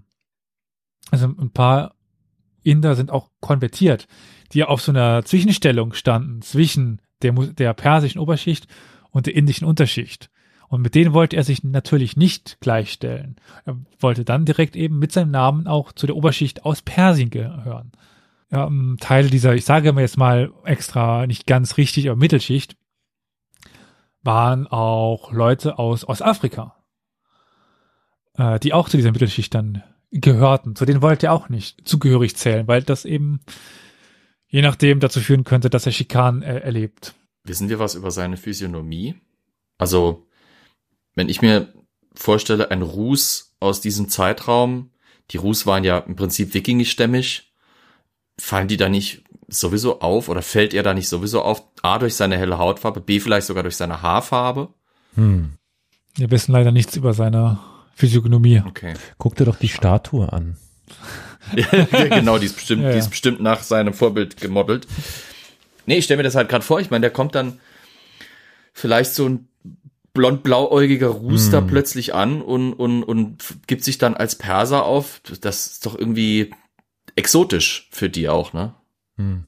Ja, aber zum Beispiel gibt es blonde Perser noch? Ja, wollte ich auch Hm. gerade sagen. Wahrscheinlich ist, also wird schon noch blonde Perser geben, so ist es nicht, ja. Aber so in Kombination vielleicht mit einem Akzent oder so, ne, Ja. wird's vielleicht ein bisschen deutlicher. Hm. Es wird schon aufgefallen sein. Aber es ist die Frage, mh, inwiefern es aufgefallen ist für die, denen er diese, also die Stellung einnehmen wollte. Also eben nicht die persische Oberschicht, für die war er der immer noch der fremde Händler aus Nicht-Persien. Aber die anderen, die Mittel- und Unterschicht, den konnte er äh, eben damit so einen gewissen Status vortäuschen. Hm. Wir sind an einem Punkt, dass er Junar jetzt ver verlässt und das schreibt er, dass wir, also vermutlich mit anderen Kaufleuten, vielleicht auch der erwähnte Hoxha Mohammed, äh, sie nun durch, ja, nach Westen durch die Dekanebene in Richtung Bidar reisten. Ist die Hauptstadt dieses Königreiches. Unterwegs stellte er dann fest, dass alle indischen Fürsten, also die herrschenden muslimischen Autoritäten in der Region aus Khorasan kommen, ebenso wie alle Bojaren, also Fürsten. Also jeder, der dort herrscht, ist muss, ja persische Herkunft persischsprachig. Und er betont auch diese die ganze Zeit die politischen, militärischen und wirtschaftliche Überlegenheit der Muslime, gerade im Gegensatz zur Armut und kulturellen Andersartigkeit der Hindus. Er hat dann auch die scharfen Unterschiede zwischen dem Islam und dem Hinduismus herausgestellt und seine Vorliebe dem Islam gegenüber auch nicht verborgen. Und er versucht sich auch meistens von den Hindus irgendwie abzukoppeln, aber einmal dann in ja eben der Hauptstadt äh, Bida äh, verkauft er dann sein, sein Hengst und versuchte sich dann auch im Handel mit den Hindus. Zitat. Und ich blieb in Bidar bis zur Fastenzeit. Dort lernte ich viele Hindus kennen und erzählte ihnen, dass ich ein Christ und kein Muslim sei. Und dass mein Name Afansi oder Hoxha Yusuf in der muslimischen Sprache sei. Sie äh, versteckten sich äh, nicht vor mir, wenn sie aßen, Handel trieben, beteten oder etwas anderes taten. Und sie verbargen auch nicht ihre Frauen. Also das nochmal so ein bisschen auf diese Andersartigkeit einfach, was ihn verwunderte, dass die Frauen eben auf der Straße herumliefen. Und dass sie auch in Öffentlichkeit aßen, was auch nicht immer in allen Kulturen gegeben ist. Äh, und in Übereinstimmung mit lokalen Traditionen aßen üblicherweise auch Muslime und Hindus nicht gemeinsam. Muslimen war es ja auch verboten, Fleisch von, von Kefir, von Ungläubigen, äh, zu essen oder zu bekommen überhaupt. Und Hindus wiederum teilten eigentlich keine Sprache, äh, Sprachen, keine Speisen mit Nicht-Sanskrit-Menschen. Einfach ein großer Gegensatz, den äh, die Gesellschaft dort darbot. Und offenbar nahmen die Hindus Nikitin auch zunächst die bare Münze. Ähm, ja, für bare Münzen, ja, das sowieso. er gab sich zwar zuerst als Muslim aus, aber als er sich dann ihnen als Christ offenbarte, konnte er irgendwie leicht in ihre Welt eindringen, weil er eben nicht zu dieser herrschenden Oberschicht gehörte, sondern zu einer anderen ja, Gruppe ge gehörte, die sich nicht an der Ausbeutung bisher beteiligte. Was jetzt wichtiger für uns ist, ist, dass es einfach zeigt, dass es für ihn kein Problem war, zwischen den Identitäten hin und her zu wandern. Also für die einen war er der, der Muslim, wenn es passt, und für die anderen war er der Christ, wenn es passt. Also quasi, äh, je nachdem, was es ihm die Situation leichter machte, zu diesem Glauben bekannte er sich. Ein religiöses Chamäleon. Danke. So, so, sowas wollte ich gerade sagen. und die haben noch einen Kommentar zu den Speisevorschriften der Nacktheit eben auch, den Bestattungsriten, auch der Verwendung von Dung als Brennstoff zum Brotbacken und auch der Angewohnheit, den Ochsen als Vater und die Kuh als Mutter zu bezeichnen. All das deutet so ein bisschen darauf hin und die damit auch verbundenen negativen Kommentare, dass er sich in dieser polytheistischen Welt einfach nicht wohlfühlte. Also all diese Sachen beschreibt er negativ, wie die Menschen ihre Verwandten begruben, ähm, dass sie zurückgeblieben seien und diese polytheistische Abarten hatten. Also es war ihm einfach nicht geheuer. Nach einigen Monaten dort in dieser Hindu-Gemeinschaft kehrte er dann auch in das muslimische Bidar zurück. 14 Tage vor Ulu Bayram, dem großen muslimischen Fest, schreibt er dann. Was ist das Ulu Bayram? Weiß das jemand? Nein, aber ich finde es gerade interessant, dass er jetzt auf einmal äh, die muslimischen Feiertage zum Datieren benutzt und nicht länger die christlichen. Genau. Das ist nämlich eine wichtige Sache. Äh, Wundert mich jetzt eher nicht, weil wie soll er denn mit den christlichen Feiertagen auf dem Laufenden bleiben? Weil um ihn herum sind zum Beispiel fehlen die genau die Instanzen, die das im Westen definiert haben, nämlich die Klöster, die christlichen. Und überhaupt die christliche, die christlichen Kircheninstitutionen, die normalerweise quasi die, die Zeithoheit quasi hatten. Wir so kommen willst. noch gleich drauf, weil er es dann später plötzlich nochmal schafft. Mhm. Ähm, und das ist das, Zucker, äh, das äh, Zuckerfest. Aha. Das Zuckerfest. Mhm. Also Ulu ist groß gehört, und Beidam ja. ist fest einfach. Also das große Fest, Opferfest, Zuckerfest. Mhm. Je, je, nachdem. Äh, das ist aber nicht das am Ende, nee, das ist nicht das am Ende der Fastenzeit. Was, das Zuckerfest ist. Es handelt sich sehr wahrscheinlich dort um das äh, Fastenbrechen. Ja, ne? Hm? dadurch, dass es eigentlich nur großes Fest heißt, ist es jetzt nicht hundertprozentig ähm, mhm. zuzuordnen, aber ich gehe davon aus, dass es das heißt. Mhm. Und obwohl es ihm bisher gelungen war, nämlich das ist das, sich am russischen orthodoxen Kalender zu orientieren, behauptet er jetzt dann auch in Folge erstmal, dass es ihm unmöglich sei, christliche Festtage einzuhalten und er nun muslimische Feiertage benutzt, um die Zeit zu messen. Das sagt er auch. Er geht explizit darauf ein. So bemerkt er bei der Ankunft auf einem Markt, dass, Zitat, der Frühling mit dem Fest der Fürbitte der Heiligen Mutter Gottes kam. Im Frühling, 14 Tage nach der Fürbitte, wird ein achttägiges Fest zu Ehren äh, des Gedenken an Sheikh Alaluddin gefeiert. Ist ganz komisch, oder? Alahuddin. Alahuddin. Ja, aber der Heiligen Mutter Gottes. Also ich dachte jetzt was mit Aladdin, aber das ist, naja. Wie, wie kommt er dann auf den Tag? Ich meine, das Fest der Heiligen Mutter Gottes ist ja dann wahrscheinlich irgendwie, äh, der will, der will ist denn das? Oh Gott, die christliche, christliche Feiertage und ich. Ja. Aber er verwendet ja jetzt quasi zwei Datierungen. Also einerseits eine christliche und dann wieder eine islamische, um vorher zu behaupten, dass er ja den orthodoxen Kalender vergessen hat. Mhm. Ja. Aber er erklärt sie jetzt auch durch ihre Beziehung. Also er verbindet sie, um diesen Tag, die Fürbitte der Heiligen Mutter Gottes zu definieren, bra braucht er auch eben diesen, ja, Fest zu Ehren äh, von Sheikh Alaluddin. Ganz interessant, dass er da jetzt fast schon so einen neuen Kalender schafft. Es gibt noch ein weiteres Zitat. Von Parvat kam ich 14 Tage vor Ulu Bayram, dem großen muslimischen Fest, nach Bida Und da ich nicht weiß, wann der Ostersonntag, der große Tag der Auferstehung Christi stattfand, versuchte ich nach den Zeichen, also den Sternen, zu raten. Bei den Christen liegt Ostern neun oder zehn Tage vor dem muslimischen Bayram. Ich habe alles vergessen, was ich über den christlichen Glauben und alle christlichen Feste wusste. Ich weiß nicht, wann Ostern ist oder Weihnachten oder Mittwoch oder Freitag. Hm. Und da ich von anderen Religionen umgeben bin, bete ich zu Gott, der mich beschützen möge. Und ich gehe zurück nach der Ruß und denke, dass mein Glaube tot ist. Denn ich habe mit den Muslimen ge gefastet.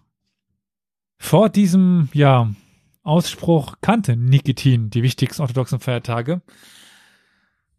Und offenbar verstrickt er sich dann in eine eigene Täuschung auch. Er hatte bereits gesagt, dass er Ostern in Hormus feierte und dass er Schaul an der siebten Osterwoche verließ.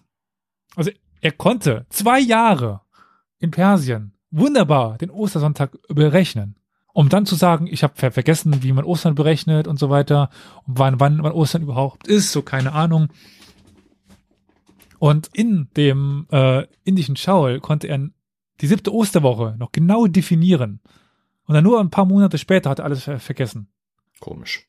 Wo ist jetzt sein Fehler? Konnte er das am Anfang nicht? Und hat es einfach nur geraten? Oder kann er es jetzt nicht mehr so, so wirklich äh, sagen, weil er möglicherweise eben schon Muslim ge geworden ist?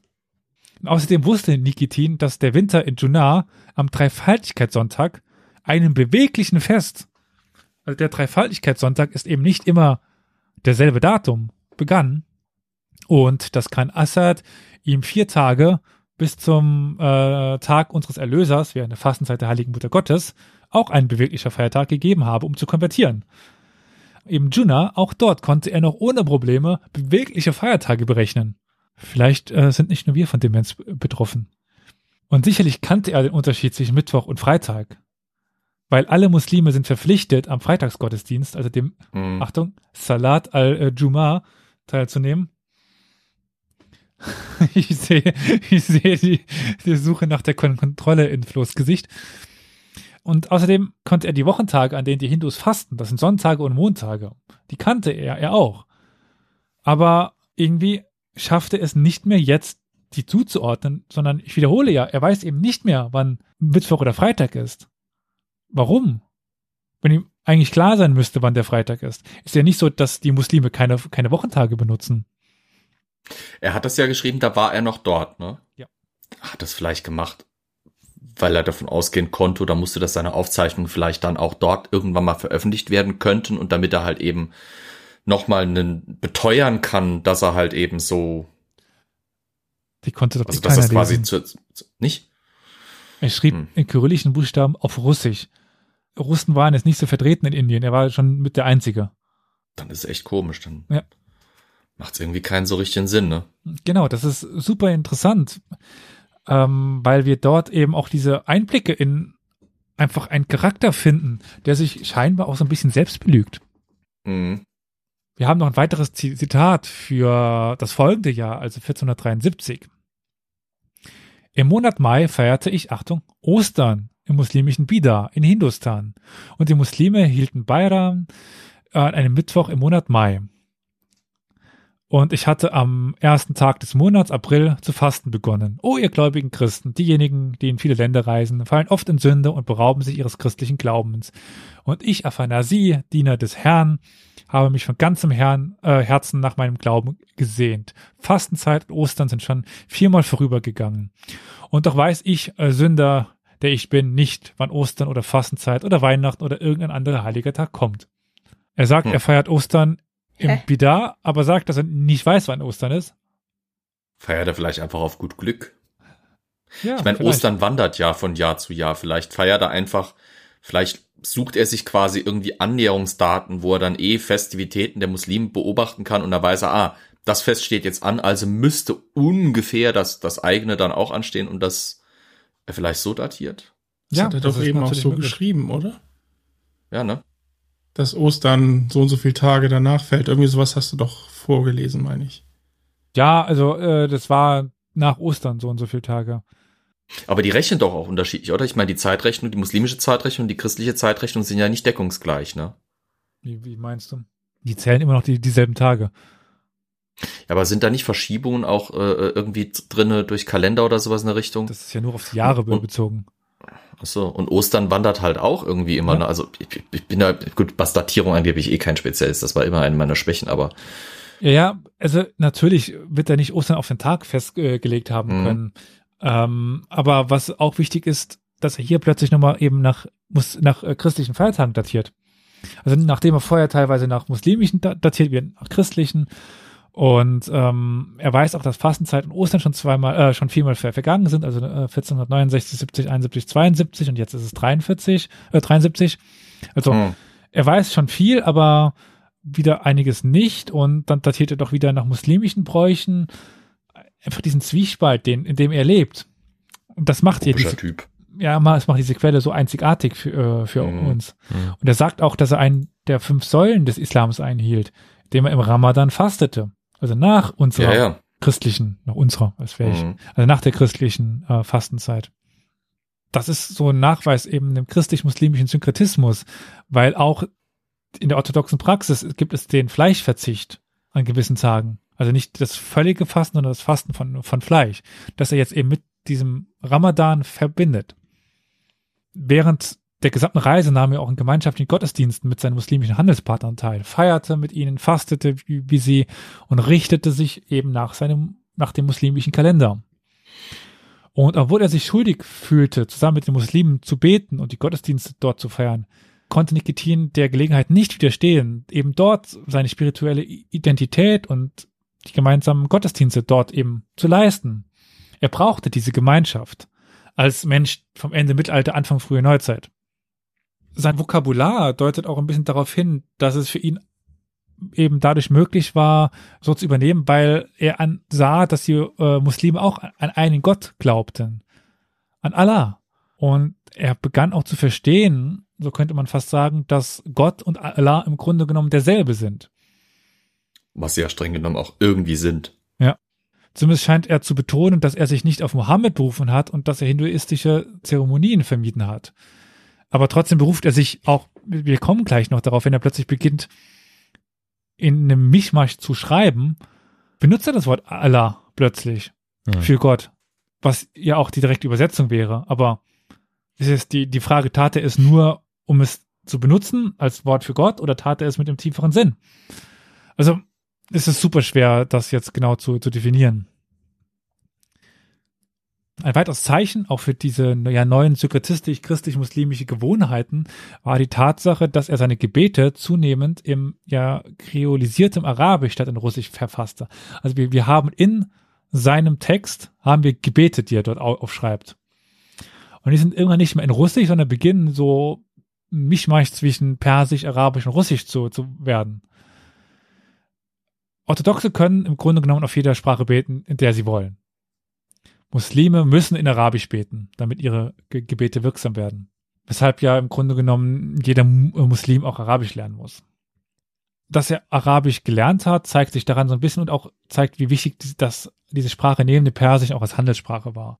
Äh, er schrieb dann auch, Zitat, grundlegenden islamischen Geschäftsdialekten des Nahen Ostens in dem arabisch-türkischen und persischen Wörter, die miteinander dort verwoben sind.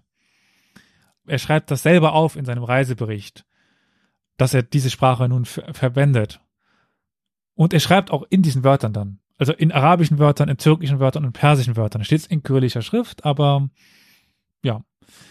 Und wir haben dann in seinem Text auch Einwürfe wie U Allah, Abr Allah, Allah, Ke- Kerim, Allah, Rahim. Also, oh Gott, großer Gott, wahrer Gott, barmherziger Gott. Hm. Das sind definitiv keine christlichen Glaubenssätze, würde ich mal so behaupten. Er beendet dann Gebete mit den Worten Allah der Beschützer, Allah der Allerhöchste, Allah der Barmherzige, Allah, Allah der, der Wohltäter, gepriesen sei Allah. Das ist ja diese, ähm, Gott der Wohltätige, Gott der ja Große. fast schon nicht wortwörtlich, Gesegnet sei Gott, geehrt sei Gott. Es klingt so, es hat so ein bisschen was von so so so barocken äh, Kirchengesängen, die teilweise dann so hoch über. Also ich fühle mich direkt so ein bisschen an Bach erinnert, wenn du wenn du das Allah dann halt durch Gott ersetzt, dann kommt das schon irgendwie so typisch Kont, aber das wäre halt irgendwie zwei, dreieinhalb Jahre später Konterrevolution, äh, Quatsch, äh, Gegenreformation, wo die das so hochfahren. Es ähnelt aber auch extrem der Basmallah, also dieser, dieses Ausrufs, Mhm. dieses äh, islamischen Glaubens, ähm, äh, Glaubenssatzes, ja, ähnelt einfach zu sehr, um Mhm. das nicht davon beeinträchtigt zu sein oder beeinflusst zu sein. Hm. Ja. Seine Gebete richtet er auch nur noch ausschließlich an Allah und nicht mehr an die Dreifaltigkeit zum, zum Beispiel. Die Dreifaltigkeit, die vorher in seinem Leben eine wichtige Rolle ge gespielt hat, die im Orthodoxen sowieso eine wichtige Rolle spielt. Ähm, wir haben dann noch ein sehr langes, ja, Gebet von, von ihm, das ich mal kurz vorlesen kann. In dem, denke ich, ganz klar wird, was für eine Mischkultur er sich dort erschafft. Also Zitat. Im Namen Gottes des Gnädigen, des Barmherzigen. Der Gott ist groß. Der Gott ist gut. Der, der Herr ist gut. Jesus, der äh, Geist Gottes, Friede sei mit dir. Gott ist groß. Es gibt keinen Gott außer dem Herrn. Der Herrn ist allwissend. Gelobt sei der Herr. Gedankt sei Gott, dem Allsiegenden. Im Namen Gottes des Gnädigen, des Barmherzigen. Es ist Gott. Es gibt keinen anderen Gott der alle Verborgenen und Herausragenden kennt. Er ist gnädig, barmherzig. Es gibt keinen anderen als, als ihn. Es gibt keinen anderen Gott als den Herrn. Er ist der Herr der Heiligkeit, der Friede, der Retter, der Richter über alles, was gut und böse ist, der Allmächtige, der Heilende, der Verherrlichende, der Schöpfer, der Erschaffende, der Gestaltende, der Entwerfende, der Sündenloser, der Bestrafende, der alle Probleme löst, der Ernährer, der Siegreiche, der Allwissende, der Beschützende, der Wiederherstellende, der Bewahrende, der Erhöhende, der Vergebende, der Umstürzende, der Allerhörende, der Allsehende, der Rechte, der Gerechte und der Gute. Das ist mal eine Appellation, ne? Ja. Was aber extrem daran erinnert an die Gestalten von, von Allah, also diese Zuschreibungen, die haben wir eins zu eins so im Islam als Beschreibung der äh, ja von Gott einfach. Was ist Gott? Hm. Ich wollte gerade sagen, das sind vieles keine Titel, die ich jetzt zumindest aus dem römisch-katholischen äh, kennen würde. Hm. Also nicht die äh, typischsten. Ich weiß halt nicht, wie es im Orthodoxen aussieht, aber Nein, nein, auch nicht. ja. Das sind die 99 schönsten Namen Gottes. Äh, ein ja einfach sehr beliebtes Das muslimisches könnte Gebet. einfach eine Buzzfeed-Seite sein. auch Jesus. Ich gehe nochmal kurz äh, zurück. Ähm, wo, wo haben wir Jesus? Der Geist Gottes, Frieden sei mit ihm. Nicht der Sohn Gottes, der Geist Gottes. Einfach auch ähm, so ein bisschen die Hindeutung dazu, dass er nur der Gesandte ist. Ein Prophet. Nicht der Sohn Gottes. Und das ist Jesus ja im, äh, im Islam. Er ist eben nicht der Sohn Gottes, sondern der Gesandte Gottes. Passt auch so ein bisschen rein. Hatte Nikitin jetzt die Dreifaltigkeit auch aufgegeben? Weil auch die wird überhaupt nicht erwähnt. Und das ist eben eine der Eckpfeiler des orthodoxen Christentums. Wir können das nur vermuten. Guy Lenhoff ist aber genau da eingesprungen, weil er sagte, weil er nicht mehr an die Dreifaltigkeit betet, ist er zum Islam übergetreten. Hm. Hm. Das Schön. finde ich ein bisschen weit hergeholt. Ja, die Frage Ja. ist halt wieder wie vorhin. Womit genau begründet er das jetzt? Nur mit den Sachen, die er halt schreibt, die kann man hinterfragen, weil es halt keine Ja. anderen Quellen sonst gibt. Ja. Ich- und nur weil er jetzt den äh, einen Titel, ne, sage ich jetzt mal, nicht benutzt. Gut, er hört jeden Tag, dreimal täglich, hört er die Ausrufung äh, Äh, der Muslime und äh, ist die ganze Zeit mit den Titeln Mhm. äh, in Berührung, dass man dann halt eher die benutzt, die man jetzt seit wie lang? Vier Jahren äh, Ja. täglich hört, äh, statt dem, was man noch so von zu Hause kennt. Naja, Und Vor allem, weil sie ja wieder so, sorry, aber vor allem, weil sie ja so nah wieder beieinander sind, weil halt diese drei großen Buchreligionen ja so viele Versatzstücke voneinander haben. Vielleicht ist es ihm deswegen ja auch nicht so schwer gefallen. auch in der Mangelung eben äh, äh, christlicher Einflüsse. Er, er muss ja quasi selber, dass dann diese Fackel in der, ich, ich überspitzt ausge, Ja. ausgeführt, er muss ja diese Fackel der, des, des Glaubens quasi alleine in der Dunkelheit dann irgendwie hochhalten. Es gibt ja sonst keinen um ihn herum. Das heißt, es fühlt sich irgendwie sehr natürlich an, aus der modernen Rückblicksicht natürlich jetzt wieder, dass das halt, dass dann irgendwann so da reinsickert oder dass halt ihm vielleicht auch die Überschneidungen so auffallen und vielleicht ihm genauso gut passt. Also äh, wenn er wirklich ein standhafter Christ geblieben ist, ähm, werden ihm die Titel, die halt für Allah gelten, vielleicht auch nicht so fremd oder so falsch vorgekommen sein. Ich meine, die, sie haben ja quasi qualitativ dieselben und inhaltlich dieselben Aussagen, wenn auch die Formulierungen vielleicht und die, die Art, wie sie halt im Alltag geäußert werden, vielleicht sich ein bisschen von den christlichen Traditionen unterscheiden. Aber so weit weg ist das ja nicht unbedingt von den Anrufungen, die auch zum Beispiel in einem christlichen Gottesdienst stattfinden. definitiv. da wird auch gleich mein Fazit so ein bisschen hingehen. Okay. Ein weiteres Argument von Geir Lenhoff ist dann, dass er, also Nikitin, nicht nach Mekka geht auf seiner Rückreise, weil er, um seinen letzten christlichen Glauben zu behalten, die letzte Säule nicht erfüllt des, des Islams. Und mit etwas zu argumentieren, dass man etwas nicht tat, finde ich noch schwerer. Also so eine Art Wunschdenken, dass er doch noch in seine christliche Identität verfallen sei und so weiter. Also, äh, ich meine. Naja, das ist doch verbotene Praxis bei Historikern, mit etwas zu argumentieren, das nicht da ist, oder? Ja. Ja. Gut. Aber er, er tut es eben. Aber er ist die, ein an, Ami. äh, äh, die anderen Glaubenssäulen hat er meistens schon erfüllt. Also zum Beispiel die Shahada, es gibt keinen Gott au- außer Gott. Das sagt Mhm. er ja in seinem Gebet. Ja, aber ich meine, nicht alle Muslime, selbst wenn es ja eine Säule des Islam ist, äh, haben es ja auch damals schon irgendwie geschafft, die die die Pilgerfahrt zu verrichten. verrichten. Hm. Also insofern ist das ist das dann wirklich so. Okay, ich gehe mal davon aus, dass es wahrscheinlich für jemanden, der in seiner Stellung ist und in seinem Wohlstand lebt, wie er es eben tut, dass es da vielleicht ungewöhnlich ist, weil er es sich theoretisch leisten könnte Hm. und daher es eigentlich sollte. Aber ist es so essentiell, diese, diese Pilgerfahrt? Weil wenn dem ja so wäre, dann wäre ja ein guter Teil der, der äh, muslimischen Allgemeinheit äh, niemals ein vollwertiger oder richtiger Muslim gewesen, wenn sie sich eben nicht leisten können oder nicht in der Lage gewesen wären, nach Mekka zu ziehen. Genau, ja. Oder an eine andere Pilgerstätte. Aber viel wichtiger finde ich noch ein Zitat, das er irgendwann schreibt. Zitat, ich bin zwischen den Religionen. Mhm. Das schrieb Nikitin selber. Und ich finde, das ist einfach extrem passend. Weil das ist im Grunde genommen, auf was es mich, für mich hinausläuft. Er ist ein Wandler Hat zwischen, sich eingerichtet. ja, zwischen den Kulturen, der weiter seine religiöse Heimat sucht und eben versteht, dass der Gott der Muslime im Grunde genommen derselbe Gott ist und der sich kulturell einfach sehr assimiliert, sehr angleicht, die soziale Konversion eben nur. Also einfach die Feste von denen übernimmt, um zu datieren. Gut, diese, die- dieser, äh, diese Ver Verwirrtheit, die kann auch mal passieren. Äh, Da werden wir keine Lösung dafür be- bekommen, warum er mal weiß, warum mal, mal nicht weiß, wann, wann Ostern ist. Ähm, und warum er, vielleicht schreibt er auch manchmal einfach nur, es ist Ostern und er weiß es nicht so genau und dann schreibt er mal einen anderen, ich weiß es übrigens nicht so ge- genau. Also das werden wir auch im Endeffekt nicht mehr lösen können. Mhm. Aber für mich ist er einfach jemand, der zwischen den Welten wandert, in einer Gesellschaft nun lebt, der sich eben anpassen muss, weil er nur so Profit machen kann. Und es passt für ihn am besten einfach, sich an die muslimische Kultur anzupassen, weil die ihm nicht fremd ist. Die ist die Kultur, die ihm am nächsten ist. Die Kultur, in der er sich teilweise zumindest zu Hause fühlt. Und dann haben wir eben den Vergleich zu den Kreuzfahrern, die sich auch an der levantinischen Kultur anpassen. Und in dem Rahmen würde ich auch äh, Nikitin dann sehen, der eben ja in seiner spirituellen Überzeugung, dass es einen Gott eben gibt. Und das ist derselbe, also dass Allah derselbe Gott ist wie der der Orthodoxen. Das zeigt sich vielleicht auch so ein bisschen daran, wir haben einmal ein, Gebet von ihm. Möge das russische Mhm. Land wohlgeordnet sein und es möge dort Gerechtigkeit herrschen. Allah, Chuda, O Gott, Tanri, beziehungsweise Bog, also dann auf Russisch. Mhm. Er verwendet das arabische Wort, das persische, das türkische und das russische.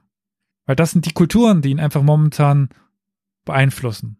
Das sind die Religionen, die ihn beeinflussen. Noch ein weiteres Zitat, das ich gerne anbringen würde. Zitat. Und dort dachte ich, Aphanasi, ein verdammter Diener des allmächtigen Gottes, des Schöpfers des Himmels und der Erde, über den christlichen Glauben, die Taufe Christi, die von den heiligen Vätern festgelegten Fasten und die apostolischen Gebote nach. Und ich sehnte mich danach, nach Rus zu gehen. Mhm.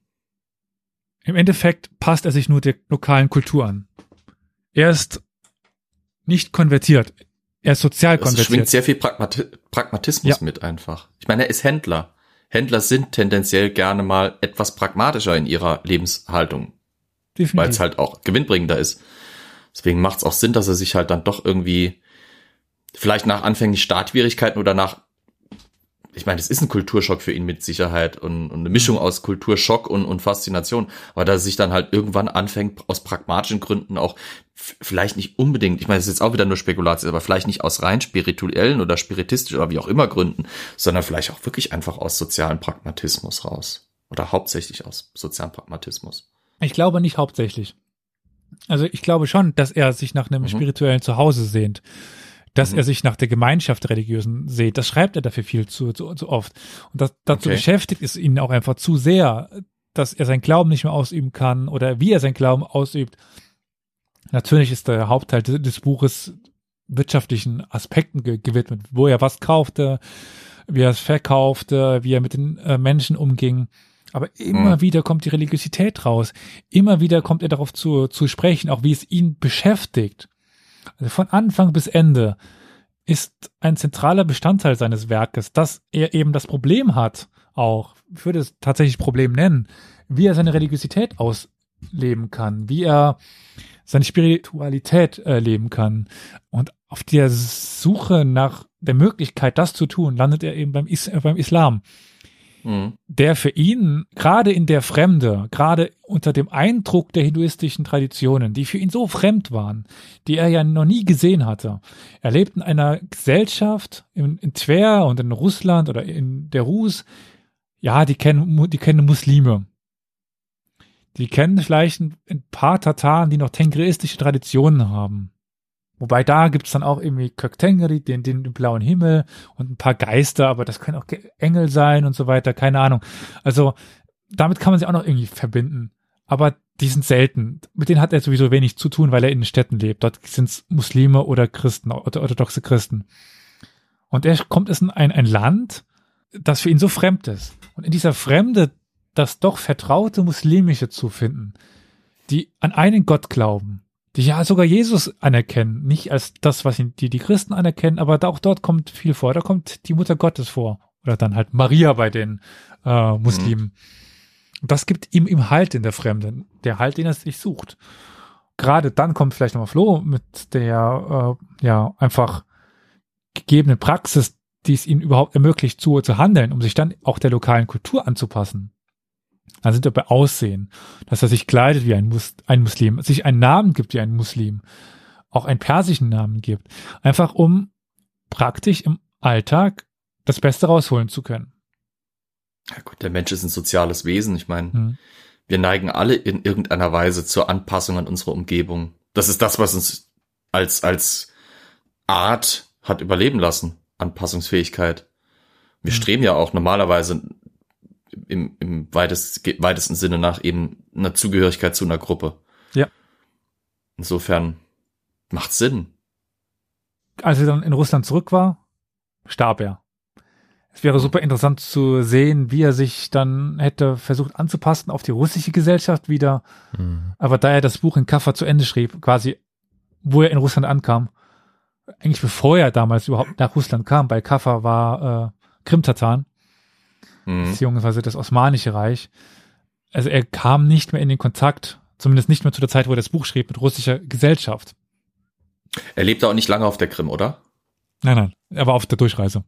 Hm. Hm. Also er reiste dann in Anführungszeichen straight von Indien nach Tver zurück, aber ver verstarb, wie Mhm. gesagt, dann in Smolensk. Äh, was wir dann nur durch einen Kommentar wissen, der ein, einer, seiner, einer seiner Begleiter da reingeschrieben hat. Aber wie gesagt, seine letzten äh, Sätze stammen aus Kaffa. Hm. Mhm. Wir wissen leider nicht, wie er sich dann hätte an die russische Kultur wieder anpassen können, wo er ja ein extremer Sonderling äh, gewesen wäre. Also die Jahre in Indien haben ihn sicherlich dann auch beeinflusst. Äh, Vielleicht da, hat er einen Weg gefunden oder gesucht, danach äh, daraus Kapital zu schlagen. aber da kommt mir jetzt so ein bisschen der Vergleich zu Ollis Folge.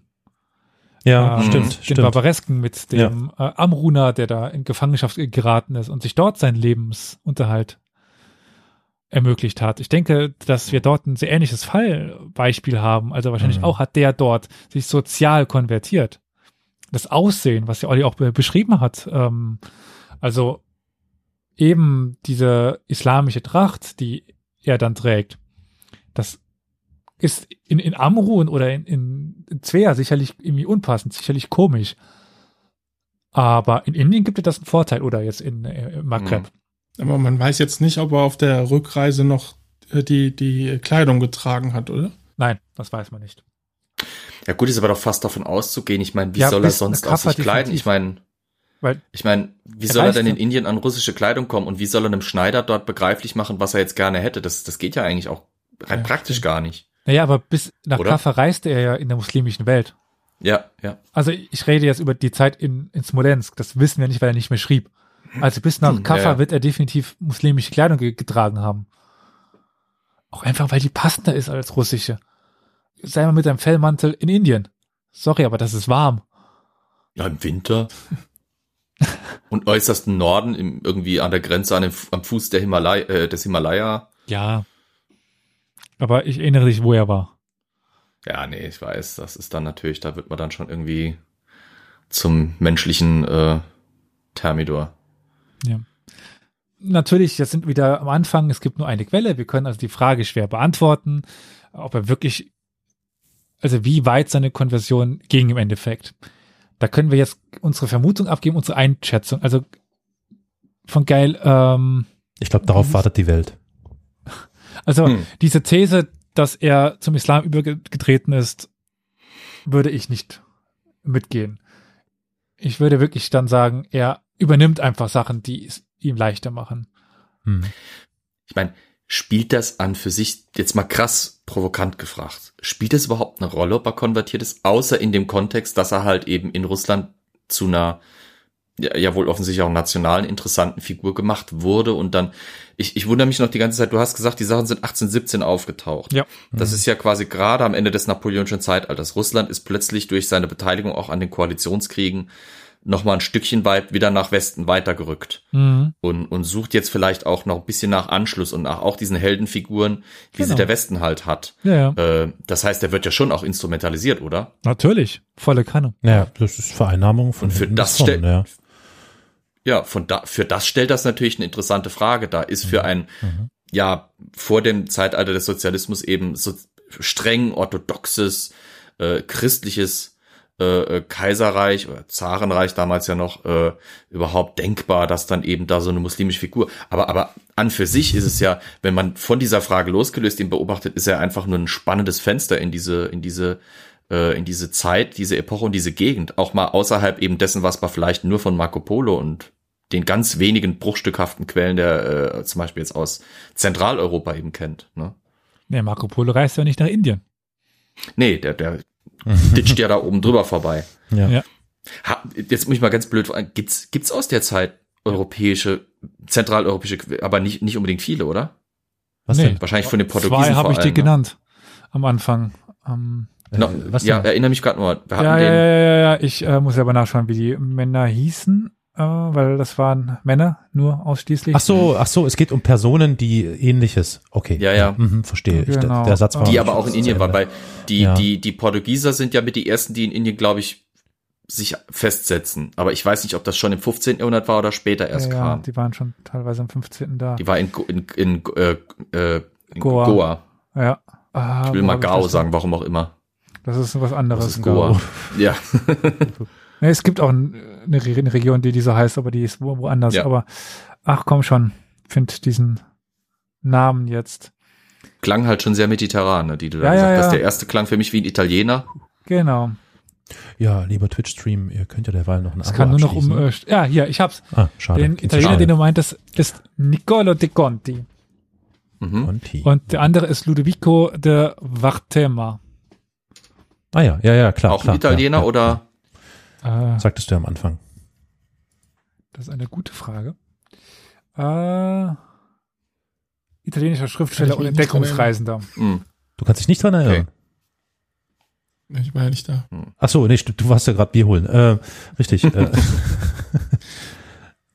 Aber du hast sie doch am Anfang erwähnt, ne? War das so? Oder habe ich Ja, ja. jetzt? Ja, okay, gut, cool. Ja, ja, hat er. Ja, ja, ja, gut. Das mir nur nicht merken können. Ja. Aber beides Italiener wieder, ne? Ja. Spannend. Hm. Ich dachte auch, da- dass da noch Portugiesen dabei sind, waren auch sicherlich, äh, aber die haben uns halt große Bücher hin, hinterlassen, die, diese beiden. Mhm. Naja, was das auf jeden Fall zeigt, ist, ähm, wie du es ja schon eingangs gesagt hast, die Tatsache, wie anpassungsfähig äh, der Mensch ist Ja, also du hast es, Ja. du hast es in so einem schönen Satz gesagt am Anfang, das dringende Bedürfnis nach sozialem Raum, nach äh, sozialer Interaktion, was natürlich religionsabhängig immer so ein, so ein schwieriges Unterfangen ist.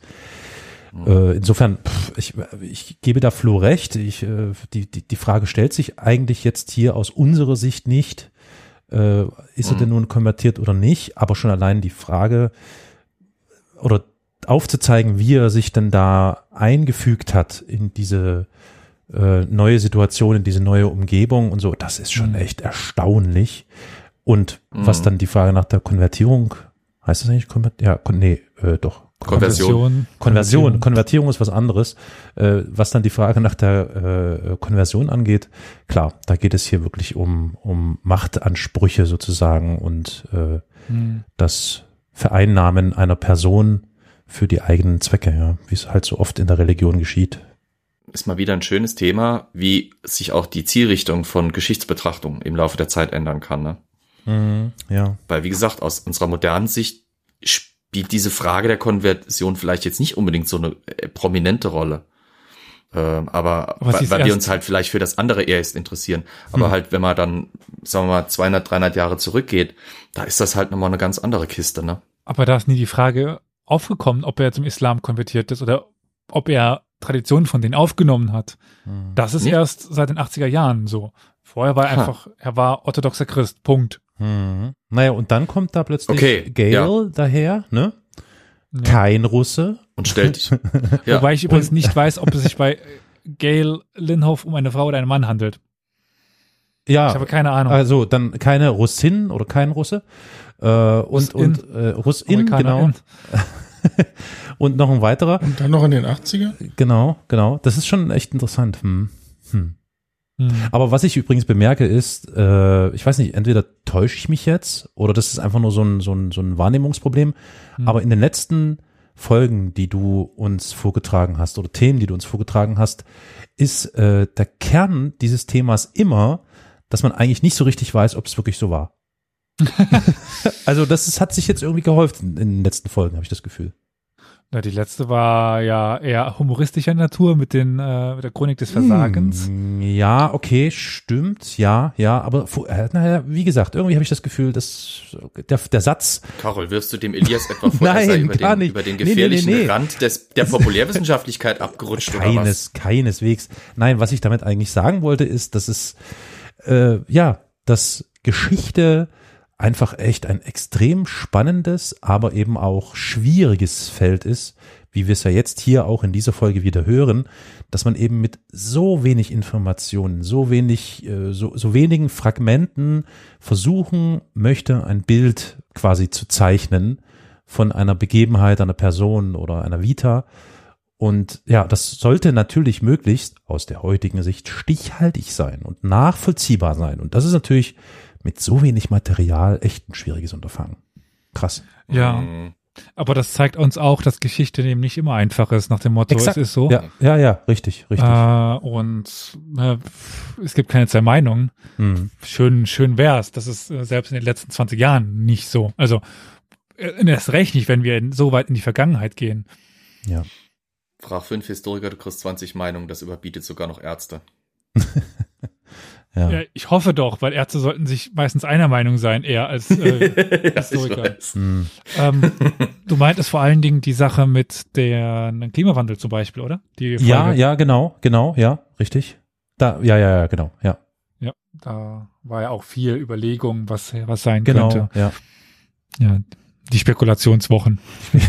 Die Spekulationswochen jetzt exklusiv bei Historia Universalis. Äh, 10% mehr.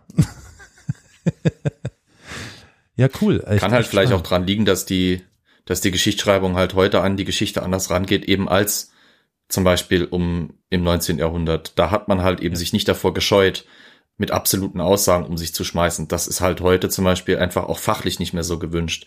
Wenn du da kommst und sagst, so war das, äh, bist du eigentlich sofort raus. Hm. Gibt nichts mit Sicherheit, weil es gibt immer einen Unsicherheitsfaktor. Sei es, wer weiß, ob nicht vielleicht in, in zwei, drei Jahren Elias völlig überraschend irgendwo in einem Wissenschaftsjournal drüber stößt, dass ein, äh, äh, eine neue Quelle aufgetaucht ist. Das best die Chance besteht. äh, kann sein, dass, dass sich da täglich was ändern kann, weil wir halt noch lange nicht fertig sind da mit, mit dem Erforschen. Ja. Mhm. Guck mal, wie lange es teilweise gedauert hat, bis, bis unser Bild von Hexenprozessen sich geändert hat, weil sie halt erst vor 50, 60, 70 Jahren teilweise nochmal Quellen gefunden haben, die bis dahin einfach nicht, nicht erschlossen waren. Mhm. Kann alles sich nochmal ändern. Deswegen, so absolute Sachen gibt's da nicht. Da ist immer viel Spekulatius dabei. Ja. Mhm. Also, wir haben noch lange nicht alle Quellen. Und das Problem ist, wir haben, die Quellen, die wir haben, sind so, so, nur so der, äh, die Spitze des Eisbergs, die es, Mhm. von dem, was es in dieser Zeit gab. Und da sind wir jetzt nur in der reinen Geschichte. Und was wir ja Genau. auch nicht haben, in ganz vielen Bereichen sind die archäologischen Funde und Befunde. Da äh, ist ja gerade, äh, wenn wir jetzt Richtung Osten gehen, ist da so viel noch nicht publiziert, nicht erforscht, Ja. nicht ergraben.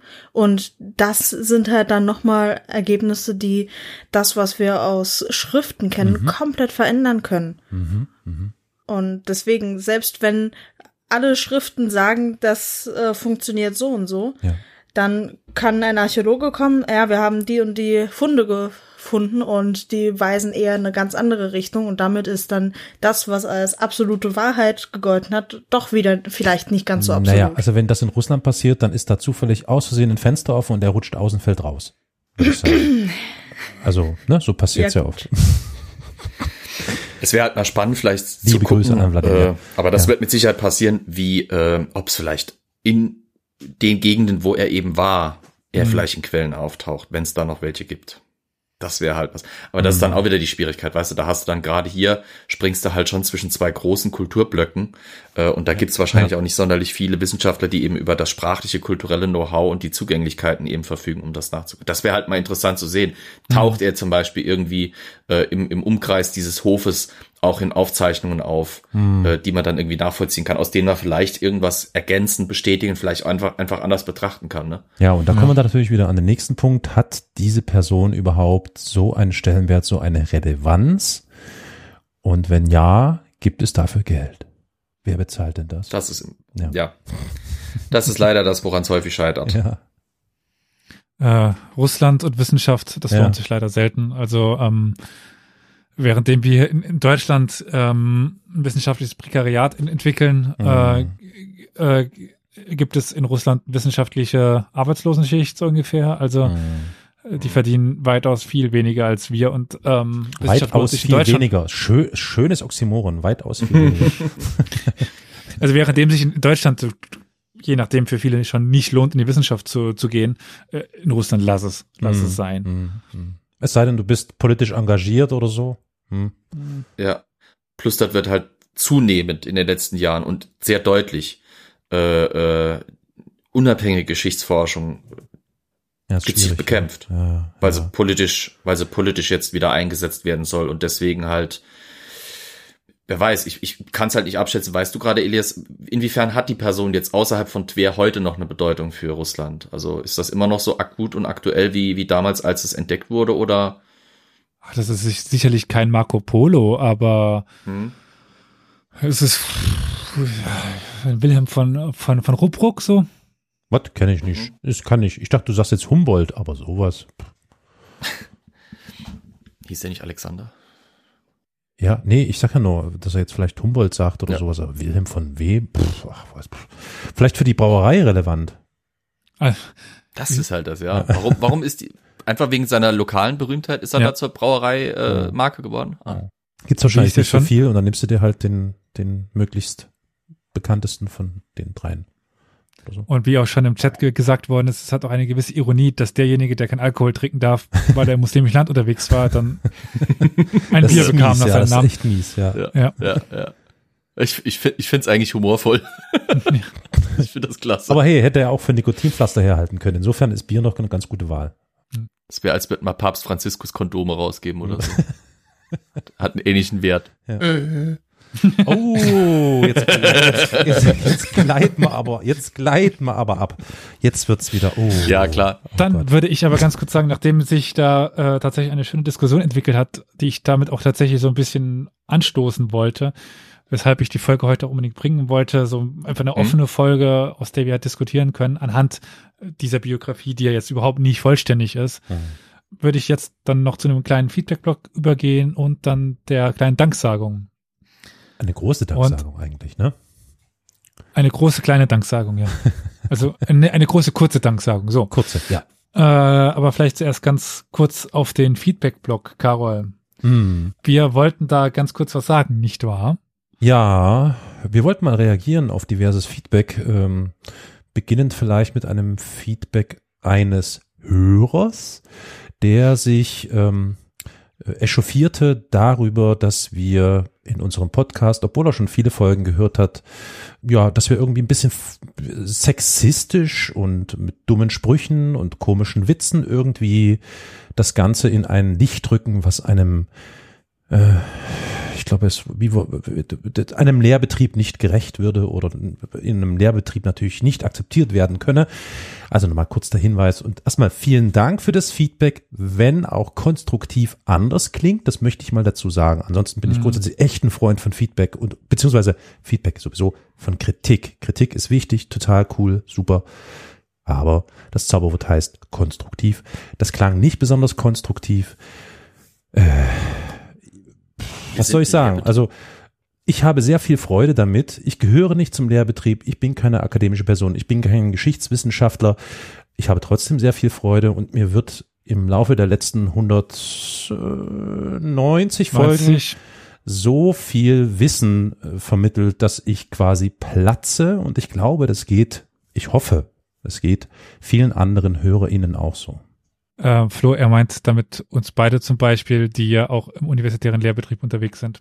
Wo wir allerdings nicht so unterwegs sind wie hier. Natürlich nicht. Wahrscheinlich meint der Hörer genau das, nämlich euch beiden Super-Experten. Und wenn ihr da so flapsig mit solchen Sachen wie Schlepphoden und ähnlichem, weil ich glaube, an dieser Folge entzündete sich dieser Kommentar daherkommen, das ist natürlich nicht akzeptabel. Also bitte, lieber Hörer, einfach nochmal einen neuen Ansatz versuchen und wenn es nicht gefällt, dann bedauern wir das, aber dann gibt es sicher äh, andere Podcasts, die es äh, seriöser machen. Genau, also es gibt da ähm, die ein oder andere Übersicht, äh, wo ihr euch einfach mal schlau machen könnt, welche anderen Geschichtspodcasts es gibt. Es wird jetzt demnächst auch eine neue Seite geben, geschichtspodcasts.de, auf der gesammelt ähm, die besten Geschichtspodcasts überhaupt im deutschsprachigen Raum geben wird. Äh, also neben unserem äh, dann auch andere, die ihr dort euch Professionelle, anschauen. seriöse. Ernstzunehmende. Ernstzunehmende, ja. ja. Unter anderem auch ganz viele Podcasts, die jetzt, wenn die Folge rauskommt, schon teilgenommen haben, werden an den Vorrunden der äh, Goldenen Schindel. Und Flo wird sich sicherlich grandios ins Halbfinale ge gespielt haben. No pressure, no pressure. äh, also wenn ihr da äh, nochmal auf unserem Twitch äh, auf unserem Twitch-Kanal vorbeischaut, dann findet ihr dort auch die Live-Aufzeichnung mit den Gesichtern von uns und den TeilnehmerInnen, je nachdem auch, äh, ich glaube, bis auf eine Person immer auch mit, mit Gesicht. Äh, das wird hoffentlich ein großer Spaß werden. Oh und, ja, ja, bestimmt, bestimmt. Äh, wir müssen aber trotzdem noch ein bisschen an Feedback abarbeiten. Nur so ganz kurz zur Information. Wir haben auch zwei sehr interessante kurze Kommentare, wie sich das eben bei Apple Podcasts gestaltet, bekommen, Rezensionen, nämlich einmal eine Bewertung mit, ähm, dass das alles fein ist und alles prima ist, ein netter Podcast und dann auch ähm, eine zweite Bewertung mit äh, vollen Sternen äh, die uns kundtut, dass das viel Spaß macht. Ich will das jetzt nicht äh, hervorheben wegen der fünf Sterne, sondern nur das sind halt einfach die Bewertungen, die jetzt zuletzt eingetroffen sind. Und es möge nochmal äh, der ein oder andere schauen und natürlich auch die ein oder andere, ob ihr schon bei Apple Podcasts oder bei Spotify eine Bewertung abgegeben habt. Mit Sternen. Das geht nämlich jetzt auch neuerdings bei Spotify. Also gerne noch nachholen, falls ihr es noch nicht getan habt. Wir haben übrigens gerade auch Rückmeldungen im Chat bekommen. Mhm. Die können wir ja, auch mal eingehen. Darauf Eine ist wahrscheinlich vor allem in deine Richtung, Elias. Ja, ich äh, suche auch gerade schon das passende Emoji, um zu antworten eigentlich, aber dann. Äh Gut, ich, äh, also vielleicht ganz kurz zum Chat, wenn, weil der Chat hat ja nachgefragt, dass ja heute die Steppenreiter wieder zu kurz ge gekommen sind. Ähm, Asche auf mein Haupt, wir haben ja da so eine Telefonnummer, ne? Ähm, wie lautet die nochmal? Oh nein! Äh, die lautet 0351 841 68620. Wenn ihr diese Telefonnummer anruft, was ja heutzutage mit einer Flatrate und so ziemlich kostenlos ist quasi, ähm, ruft da mal an, dann geht ein Anrufbeantworter dran, der extra für euch geschaltet ist und da könnt ihr uns gerne liebe Grüße, Kritik, konstruktiv oder Lob oder whatever hinterlassen. Und genau das hat vor einiger, einiger Zeit, deswegen Asche auf mein Haupt, nämlich irgendwann letztes Jahr im Mai ein Zuhörer getan. Und das äh, verbinde ich jetzt mit der Frage nach Willst du den Steppenreitern. Ja, Willst du? Nein. Was läuft, was läuft? Sehr guter Podcast. Mehr davon, vor allem Steppenreiter und China. Elias Barber Idee, das mit dem Anrufen. Da kommt bald noch eine mies lange Nachricht mit. Steppenreitern, Steppenreitern, Steppenreitern, Steppenreitern, Steppenreitern, Steppenreitern, ja, Steppenreitern. so geht das dann Ist noch. irgendwo ein Schwertgriff bereit, in der ich mich stürzen kann? so geht es dann noch ein paar. Deswegen äh, war das Band verstopft. Ja, Ja, da, genau, deswegen mussten wir das erst, ent wir haben dann so mit einem Stift und so, mussten wir das wieder zurückspulen. Genau, also das war Anruf Nummer eins.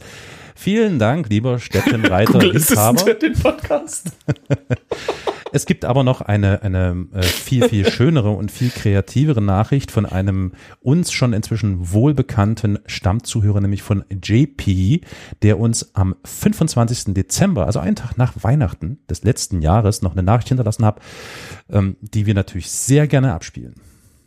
Hallo, liebes Historia Universalis Team. Hier ist JP aus Berlin. Ich hoffe, ihr kennt mich noch. Ähm, ich bin euer Quiz-Champion und EU4-Profi. Oh ja. Und ähm, ich habe gerade eure Folge gehört, Rinderbaron. Mega interessant von Victoria. Und ähm, am ganz am Ende habt ihr nochmal dazu aufgerufen, dass man euch mal einen Gruß auf dem Anrufbeantworter hinterlässt, was offensichtlich noch niemand gemacht hat in 100, keine Ahnung, 75 Folgen oder so. Das fand ich so schade. Da habe ich gedacht, ich grüße euch einfach mal lieb. Es ist jetzt die heilige Nacht, ähm, der Abend von Heiligabend auf den ersten Weihnachtsfeiertag. Und was liegt da näher, als euch einen kleinen Gruß dazulassen? Ich habe auch gar keine Anregungen, Kritik oder sowas oder Themenvorschläge. Ich äh, höre euch einfach immer noch und äh, freue mich über das, was ihr macht und ja, hoffe, dass dieser Anrufbeantworter jetzt zukünftig häufiger benutzt wird. Und Damit war das Band zu Ende. Ja. so, ich bin's nochmal. Jetzt wurde ich einfach hier von der frechen Black Lady aus der Leitung geschmissen. Ähm, deswegen nur, um das Ganze hier nochmal rund zu machen. Also, ähm, macht so weiter. Ich finde es auch cool, dass ihr jetzt zu fünft seid. Ähm, lasst dich nicht unterkriegen, Victoria, äh, von den bösen Cis-Männern und ähm, ja, macht einfach weiter so. Ich höre euch gerne, äh, freue mich, dass ihr dabei bleibt und habt weiter so viel Spaß. Ähm, ja, liebe Grüße aus Berlin. Ciao. Ja, das ist doch mal ein schönes Weihnachtsgeschenk. Bauer. Geil, oder? Auf jeden Fall. Absolut.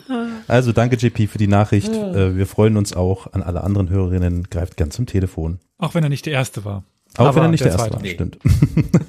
Also der dritte eigentlich, weil ich Ja. erinnere mich, wir hatten Ja. irgendwann noch äh, schon mal eine Nachricht. Aus Nordrhein-Westfalen, ne? Irgendwie war da jemand. Genau. Kreis, äh, Kreis äh, hein, Heinz, Heinsberg oder so. Ich glaube, es war irgendwie sogar da irgendwo. Ja, also, Telefonnummer bekannt. Let's go, ruft an. So. Äh, vielen Dank auch an den Discord-Server, der in den letzten Tagen etwas redsamer war oder etwas äh, äh, mehr Aktiver war. aktiver war. Das war sehr, sehr Stimmt. schön. da Oh ja, da ging die Post ab, das stimmt, ja. Mhm. Sehr nice. Und generell natürlich danke an alle, die in ihr Portemonnaie, Geldbeutel, was auch immer greifen und uns etwas in den Hut werfen. Das ist eine tolle und feine Sache. Kurzer Hinweis, ähm, es gibt jetzt die Möglichkeit, neben der klassischen SEPA-Überweisung, die ihr natürlich machen könnt, oder vielleicht auch ein SEPA-Dauerauftrag, das Ganze per Kofi in äh, Monatsbeiträge zu äh, abonnieren, sozusagen, eine Monatsmitgliedschaft zu abonnieren. Da gibt es da so verschiedene, drei verschiedene Stufen. Leise, laut und ultra. Und wir freuen uns sehr, vermelden zu dürfen, dass es tatsächlich schon eine erste Hörerin gibt, die damit diesem Programm beigetreten ist. Sie ist Ultra-Unterstützerin und wird nun am Ende einer jeden Folge, solange diese Mitgliedschaft läuft, als Produzentin hier genannt werden. Und das ist Franziska? Franziska. Vielen Dank dafür. Oh, das war jetzt gerade mein Hund, das war nicht ich. So, also, falls das jetzt irgendwie falsch interpretiert wurde. Okay. Mensch, Boogie. Das war ein zustimmendes Brummen Genau. Ja. aus dem Off. Genau, wie im Chat kommt es schon äh, Franziska loben, weil die die heutige Folge quasi mitproduziert, Exakt. mit ermöglicht. Und ja, Hashtag Franziska. Hashtag Franziska loben. Genau, Hashtag. das muss trenden. Oh Gott. Dann, Bei Twitter demnächst auf Platz eins. ja, definitiv. Äh, würde ich sagen, bleibt uns nicht mehr viel über, außer einfach Danke zu sagen. Also ich einerseits euch für eure ja, Teilnahme und Geduld ähm, und auch den ZuschauerInnen und dann jetzt auch ZuhörerInnen für eure Geduld und euer Feedback und ja, einen hoffentlich guten Start in den Tag, einen schönen guten Abend, eine gute Fahrt zu- zur Arbeit, kommt gut zu Hause wieder an, wie auch immer, wo ihr seid. Bis zum nächsten Mal. Tschüss. Ciao, ciao. Ciao. Tschüssi.